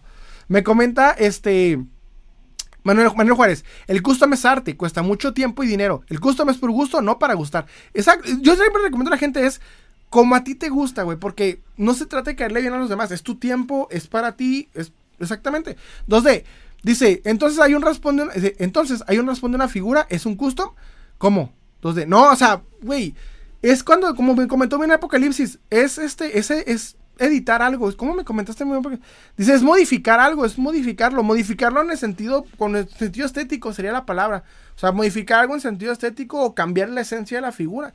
Pero no hay un como qué que define, ¿no? Porque pues si yo le puse un cabello que yo saqué de varios cabellos para que quedara bien el movimiento de la cabeza, le agarré una capa para, que, para que la capa pareciera más al tipo de Conan. Porque la que trae la versión de Conan original, que aquí la traigo de hecho. Está bien culerilla, a ver si no se me cae. Mira, está bien culerilla la capa esta que trae. O sea, le puse una machidilla, entonces, esta es la versión normal. Entonces, no sé, no sé, por ahí, por ahí va el tema. Ahí voy. me comenta este. Espérense, me fue. Alien Gibby me comenta, hay custom, Kitbash, y no sé cómo se escribe Kit, es Kitbash. Ay, güey, no sé cómo se escribe también. ¿Cómo se escribe Kitbash? Dice Gatito Enojado. También hay una diferencia entre custom y soft. Intercambio de piezas y accesorios. Una pieza oficial y otra sin necesidad de aplicar detalles de pintura y esculpido. Mira, les voy a decir una cosa. No, no voy a, te decir una cosa, no estoy de acuerdo, te voy a decir por qué. Porque hay gente, cuando tú pones un, un elitismo, porque es decir, o sea, un elitismo en el que para considerarte custom tienes que desarmar la figura, tienes que utilizar pinturas y demás. Hay gente, güey, que no tiene las manos, no tiene muchas veces el talento, el tiempo o las herramientas. Es un proceso que dura años. Entonces, cuando tú te pones una vara alta para que el custom sea alto, viene con una justificación de la intención de que tú lo que estás haciendo tiene sentido. Entonces, Ya a profundidad, cuando ya estás a un nivel de customización, puedes utilizar los términos que quieras, pero son simple terminología que en su mayoría usan una muy cantidad reducida de coleccionistas. Custom, por eso les digo, puede ser cualquier cosa. Si le cambias de cabeza una figura a otra, es custom. Porque de aquí que le digas, como tú me comentas, que dices, o sea, es este, es Swaft, o cambio, o, cambio de, hay una, eh, eh, y demás, este, es más pedo. La mayoría de las personas como, es un custom. Y ya, o sea, no, no hay, no hay que darle tanta importancia porque no la tiene. Es que no es tan relevante, o sea, a fin de cuentas, es algo que como, como como coleccionistas no podemos ponernos siempre piquis con los términos porque no son tan relevantes. Por eso mucha gente se no. Es como mi pelea con la gente que se molesta cuando utilizo el término cacería cuando voy a un, Target o un Walmart. No hay un orden, no hay una ley. Es como, pues, como yo quiera decirle, güey. Es cacería, viene de aquí, punto, se acabó.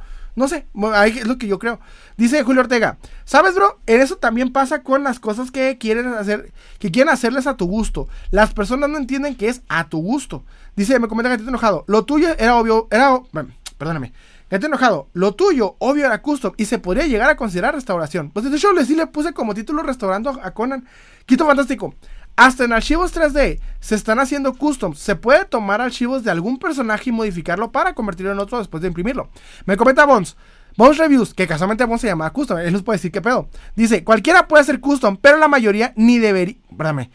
Cualquiera puede hacer custom, pero la mayoría ni deberían. Pura cochinada entregan. Eso es muy diferente ya cuando haces un trabajo que no está tan bueno y, por ejemplo, pues hacen un, la neta, no hacen algo bien y se enorgullecen y hacen contenido, entonces es donde hay pedo. Pero sí, o sea, cualquiera puede ser custom, como bien dices, cualquiera. O sea, el término no es importante, lo importante es el resultado. ¿Sabes cómo? O sea, no importa en qué utilices la palabra custom, con que el resultado sea aceptable, eso. Y a veces si es para ti, chido. ¿Sabes? Como si tú haces un custom y a ti te quedó como te queda, es para ti, no hay pedo. Hay gente que hace contenido en eso y ya es más pedo, ya es otro tema. Pero en, cuanto a custom, no hay un, una ley, no hay un límite. Es como, pues, como, me comenta este. Jason Martínez, ¿tienes cartas de Pokémon? Eh, no, fíjate que hace poco le eh, empecé a darle a mi hermano varias cosillas que compraba en el McDonald's porque mi hija le compraba la cajita feliz y le salían cartas, pero pues mi hija no le importan las cartas de Pokémon. Se las di a mi hermano y por ahí me comentó que le salió una, una buena carta, que fue una carta exclusiva de Pikachu. Entonces, no sé, ahí la publicó el vato. Yancopo, güey, conseguí la Black Widow de Marvel Legends. ¿En cuánto, Yancopo? ¿Andas con todo? ¿Quién, eh, dos colectivos? Es que vio el señor. Espérame. Es que vio el Señor de los Anillos, la pura. Eh, es que vio. Perdóname ese que vio el Señor de los Anillos le va a gustar peso pluma. que vio el Señor de los Anillos le va a gustar. Espérame, se me fue la lorita la. Ay, perdón. Ese que vio el Señor de los Anillos le va a gustar peso pluma. Nah, no digas eso. Me comenta el Thor. Vi que esas garras transparentes. Eh, vi esas garras transparentes. ¿Dónde las pueden poner saltando? Vi esas garras transparentes, ¿dónde las pueden poner saltando si así viene la Pepsi Card? Está cabrón, ¿eh? Está cabrón. Saludos a todos, próximamente live juntos. Eso dice, güey, eso dice. Ustedes que le creen a este cabrón. puro pedo, puro pedo. No ah, miren, aquí estoy.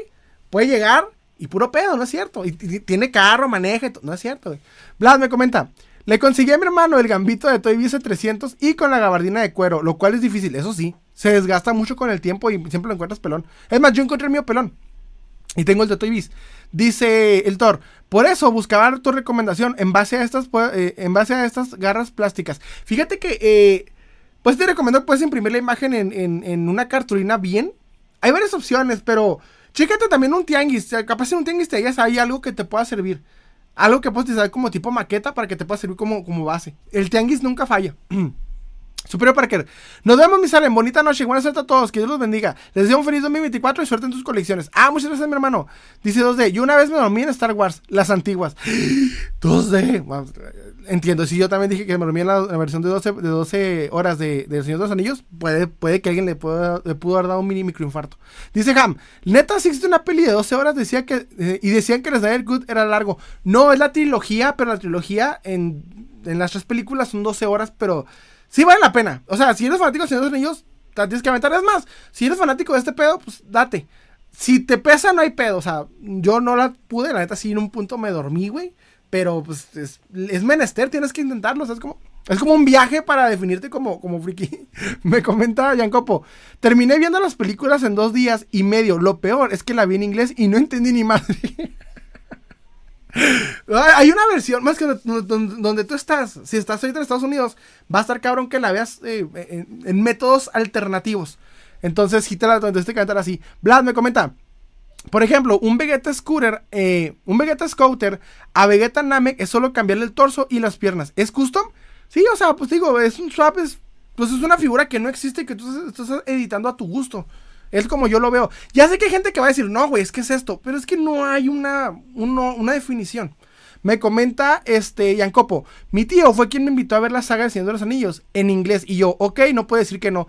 Verga, te fue bien cabrón, fue bien cabrón. Ham, me dio cosas eh, me dio cosa en los comentarios del cierre del Museo del Juguete del tío. Eh, gente, etiquetando a Matt Hunter que comprar Ahí nos vamos con eso, nos vamos con ese tema. Espérame. Se me está yendo acá. Dice. ver, vos reviews. Hay un customizador muy bueno llamado Sebastián Stark. Yo aspiro a ser como él. Ay, no lo conozco. bueno. Penny me comenta, es un rito de paso, como la... Es un rito de paso, es como la ayahuasca de nosotros los geeks. Ándale. Es como la ayahuasca, sí, cierto, buen punto, mi buena Penny Lane. Es el, los 12 horas de, de... ¿Cómo se llama? Las 12 horas de... De Señor de los Anillos es como la ayahuasca, es como un rito de decir...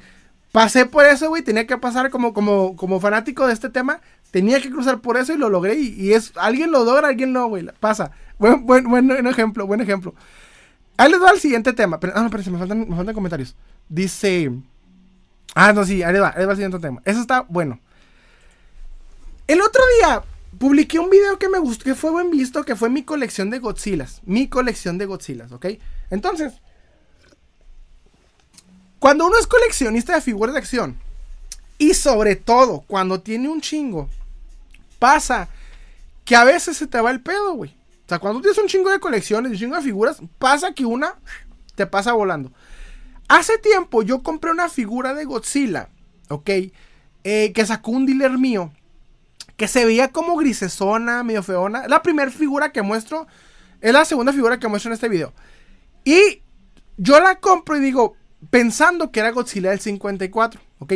Compro esta figura la checo, checo el diseño del primer Godzilla del 54 y anatómicamente es muy diferente al Godzilla del 54. Pero digo, que es un Godzilla. Y ahí la dejo, o sea, la compré hace varios años. De, un día se me ocurre hacer el contenido, se me ocurre hacer el video y grabo todas las, figuras de Godzilla, güey, todas las figuras de Godzilla. Entonces, en esas figuras, cuando yo me empiezo a checar esta figura que les digo, en mi mente, güey, pues la checo, es, la, la relaciono yo me acuerdo que me aventé varios videos, al mismo tiempo varias películas de Godzilla. Y el traje de Godzilla de 1954 al Godzilla del. ¿Qué sería? Como principio de los 60 cuando aparece contra Motra y contra eh, Almoster Attack, si no me equivoco, se llama la película. Este. Le cambian el traje. Para Godzilla.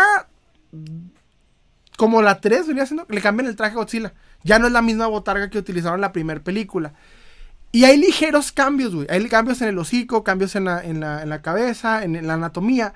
Entonces, yo compro esa figura de Bandai y está culerísimo. Yo digo, ah, pues se me hace que es la de la Monster Attack.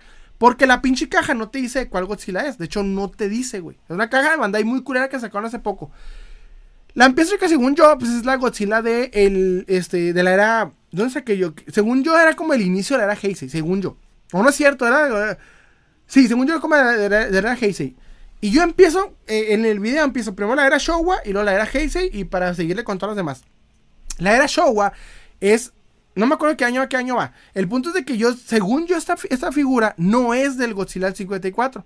De hecho, cuando la chequé la primera vez y cuando la voy a checar, como es una figura mal hecha de Bandai, pues no me imaginé que era el 54, porque NECA sacó una y de hecho es anatómicamente más similar en todo sentido. Pongo esta figura en el video y la neta les voy a decir una cosa. Eso es un tip que como creador de contenido les voy a regalar. Si yo me equivoco en un video, lo dejo, güey. Lo dejo de la, la equivocación. Y tú dirás, ¿por qué? Porque el cabrón que me viene a corregir hace que el algoritmo me vea más. Si alguien viene y me dice, no, es que no es, el algoritmo dice, ah, están comentando ese video, déjame lo publico más. Entonces por eso me conviene. Entonces cuando voy haciendo la edición, si yo sé que me equivoco, ah, este video va a ser... Es, una equivocación fuera de una equivocación de que hablo, no, una equivocación donde doy un dato erróneo, la dejo de adrede para que, para que me comente y el algoritmo me vaya a ver más.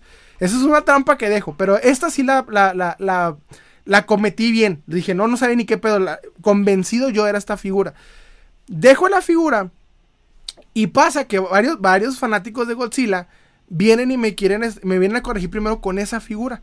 No, es que este Godzilla no es. Y luego Publiqué eso también en Short. Y en Short casi no pasó. Nomás en TikTok llegó un vato que trae 500 mil vistas. Dije, ah, ese güey me sirve para hacer contenido. Porque me comentó muy mamón de que, ¿dónde sacas que ese Godzilla es Heisei? Y yo, carnal, 502 mil seguidores me sirves un chingo para hacer contenido. Pero la neta ya se me fue el pedo ya no hice el short. Yo creo que lo hago para después nomás para, para pegarle con todo. Y yo sé que me equivoqué con esa pinche figura.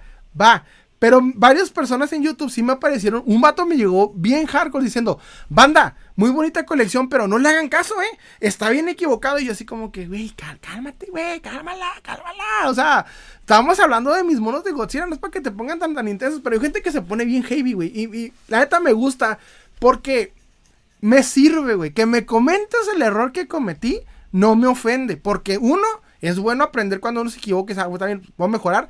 Yo les he dicho no soy la Biblia del coleccionismo, me puedo equivocar. Y dos, si me sirve la equivocación en un dato y me sirve para que me comentes y me corrijas, bendito el algoritmo me va a dar más vistas. Entonces, gano, gano. O sea, yo sé lo vamos al pedo, sé cómo son los, los, los, coleccionistas y los fanáticos de algo. Y la neta lo hago con esa intención al mismo tiempo. O sea, si me equivoco, hay veces que le meto una equivocación de adrede alguito para que alguien venga y me diga algo y, el algoritmo me, comente. Porque si el video está muy chingón, pues nadie me comenta y el algoritmo es como que, ah, pues traes buenas vistas, pero no traes comentarios a la verga. ¿Sabes cómo? Entonces, me sirve, pero sí me cagotearon varios y, sí se muy acá.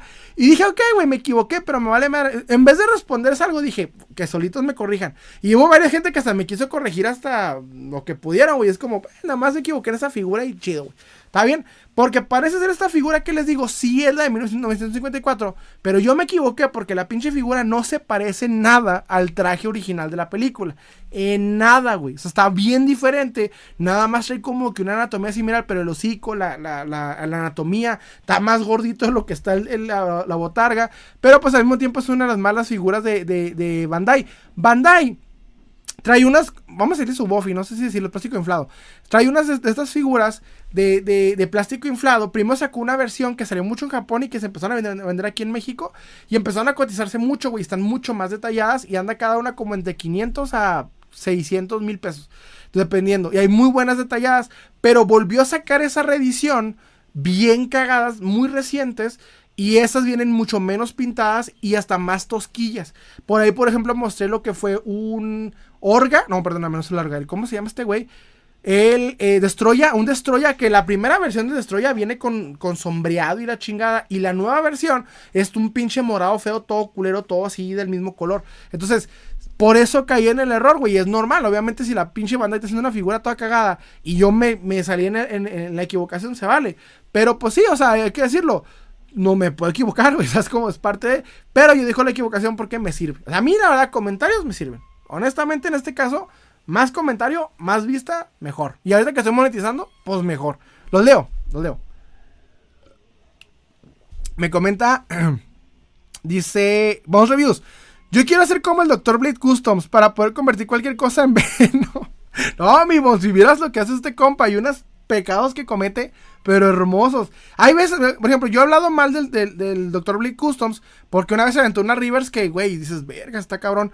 Pero Hace poco creo, me salió el video, fíjate cómo es el pinche algoritmo, me sale el video de él que está armando como un Spider-Man muy grandote tipo Marvel Legends con, con impresora 3D y la chingada y, el color lo hace muy épico. Entonces, por eso digo, si tienes calidad, tienes la herramienta y el talento, pues que a veces, a veces falla, yo sé, ¿verdad? Y he criticado, pero cuando lo hace chido, lo hace chido. Entonces, es dependiendo mucho. Hay gente que yo por eso una vez que hizo varios videos así con varios customcillos y luego también los venomizados que se avienta, que le han criticado y yo también digo así como que, carnal, traes tres máquinas, porque trae tres máquinas, güey, de, de, impresora que, que, grabó el DNS, de hecho mi compa el DNS lo grabó, estaba en un live con él, o en un live, no me acuerdo qué fue, este, digo, traes tres máquinas, ¿cómo chingados te avientas una Rivers?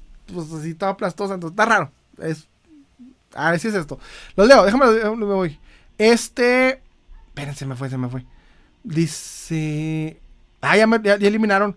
Este. Me comenta Yancopo. Mi tío es. No, espérame, se me repitió. Dice: Chingotzilla es, de, es el de 1900, pero el actual. El 1900, el de los 50, me comentas, me comentas entonces. Este. No. No, no, no, no. Eh, no te tendría pregunta más bien. Eh, ¿Cómo que 1900? Carlos yo me comenta: Saludos desde Orizaba, Veracruz. Mándale saludos al Chepo, que es. No, nos, nos, nos fue una TikTok. TikTok es bien chiple, güey. No puedo decir ni madre malo porque TikTok se pone así, mira, bien mamón. Vlad me comenta, ¿tú dibujas, Salem? Yo sí, me gusta dibujar personajes que tengan figuras. Fíjate que mi hermano, sí, sí dibujo, pero dejé de dibujar muchos años. No sé por qué, y hace poco empecé otra vez de nuevo. Estoy empezando a dibujar, dibujar. Eh, de niño, tiene una historia mía, güey, personal.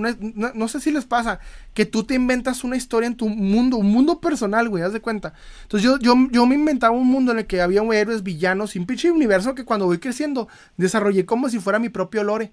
Ese universo sí me lo inventé yo, pues así, güey. Entonces, dibujo de eso. Eh, de eso dibujo varias cosas. O sea, dibujo como los villanos que yo me inventaba, los héroes que yo me inventaba y así, o sea, poco a poco. Entonces, dejé de hacerlo de hecho, curiosamente, güey, yo me acuerdo que cuando estaba en secundaria era, más enfocado a dibujar, porque pues estabas en las clases, no tenía nada que hacer, y dibujaba un chingo. Y yo me acuerdo, güey, que en ese momento fue cuando yo dibujé, me dibujé una versión de mí mismo eh, de grande y que tenía una niña y que a mi niña le ponía el nombre de mi hija, que casualmente después tuve hija y le puse ese nombre. Entonces, no sé, sí con cosillas así mías de que sí, sí dibujaba, pero perdí de pronto así como dejé de hacerlo muchos años y ahorita estoy empezando otra vez. Compré cositas de dibujo y empecé de cero. Eso sí, perdí mucho el trazo que tenía entonces, pero pues es estar haciendo varios ejercicios de dibujo para poder recuperarlo. Me comenta este Jason Martínez, ¿coleccionas cartas de Pokémon? No, la neta yo no, mi hermano. Ham, el de Nese con su poderosísimo custom del Spider-Man. Ándale, güey, sí, el... Ah, sí, es cierto, etiqueten ese güey para decirle, güey, que llevó un... Ah, para los que no sepan, tengo un compa que se llama el DNS, que tiene un canal aquí en TikTok y en YouTube. Síganlo, muy buen canal el cabrón. Y, le va toda madre, güey. No necesita la recomendación, pero chula de vato. Y le tocó hacer una colaboración. Bueno, hizo una colaboración con Dr. Blake Customs. Entonces no sé cómo estuvo el pedo, güey. Que yo creo le dijo, tráete algo para customizar. O no sé, güey, no sé.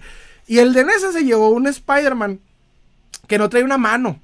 O, algo así, llevó un Spider-Man jodidón. Que era un Spider-Man, si no me equivoco, de él, el Tom Holland.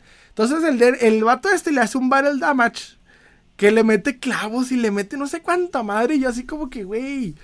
Y yo me acuerdo que en un live dije, güey, en un live dije, pinche DNS, te aseguro, güey, que no lo tienes en su vitrina. Y no lo tiene, güey. No lo tiene el pinche DNS en su vitrina. No lo tiene, no lo tiene. Hace poco puso un, video mostrando toda su colección y yo, a ver, cabrón, ¿dónde el custom? ¿Dónde el famoso custom de este, güey? Ah, ¿cómo se llama? Me comenta eh, el Mildor, el, el Miller. Dice, estoy pensando ir al local de figuras que está por el Parque Burunda. Si recomiendas la tienda, sí, güey. Pues de hecho, le he anunciado en varias ocasiones. Le he anunciado en varias ocasiones que está por el Parque Burunda. En, en Juárez, sí, yo he hecho varios videos ahí.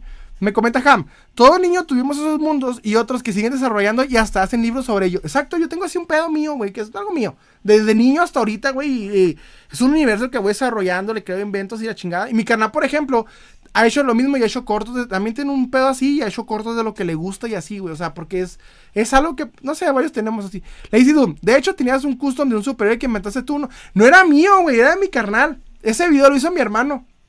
Ese video lo hizo mi hermano, era de mi hermano. Mi hermano se inventó un superhéroe que se llama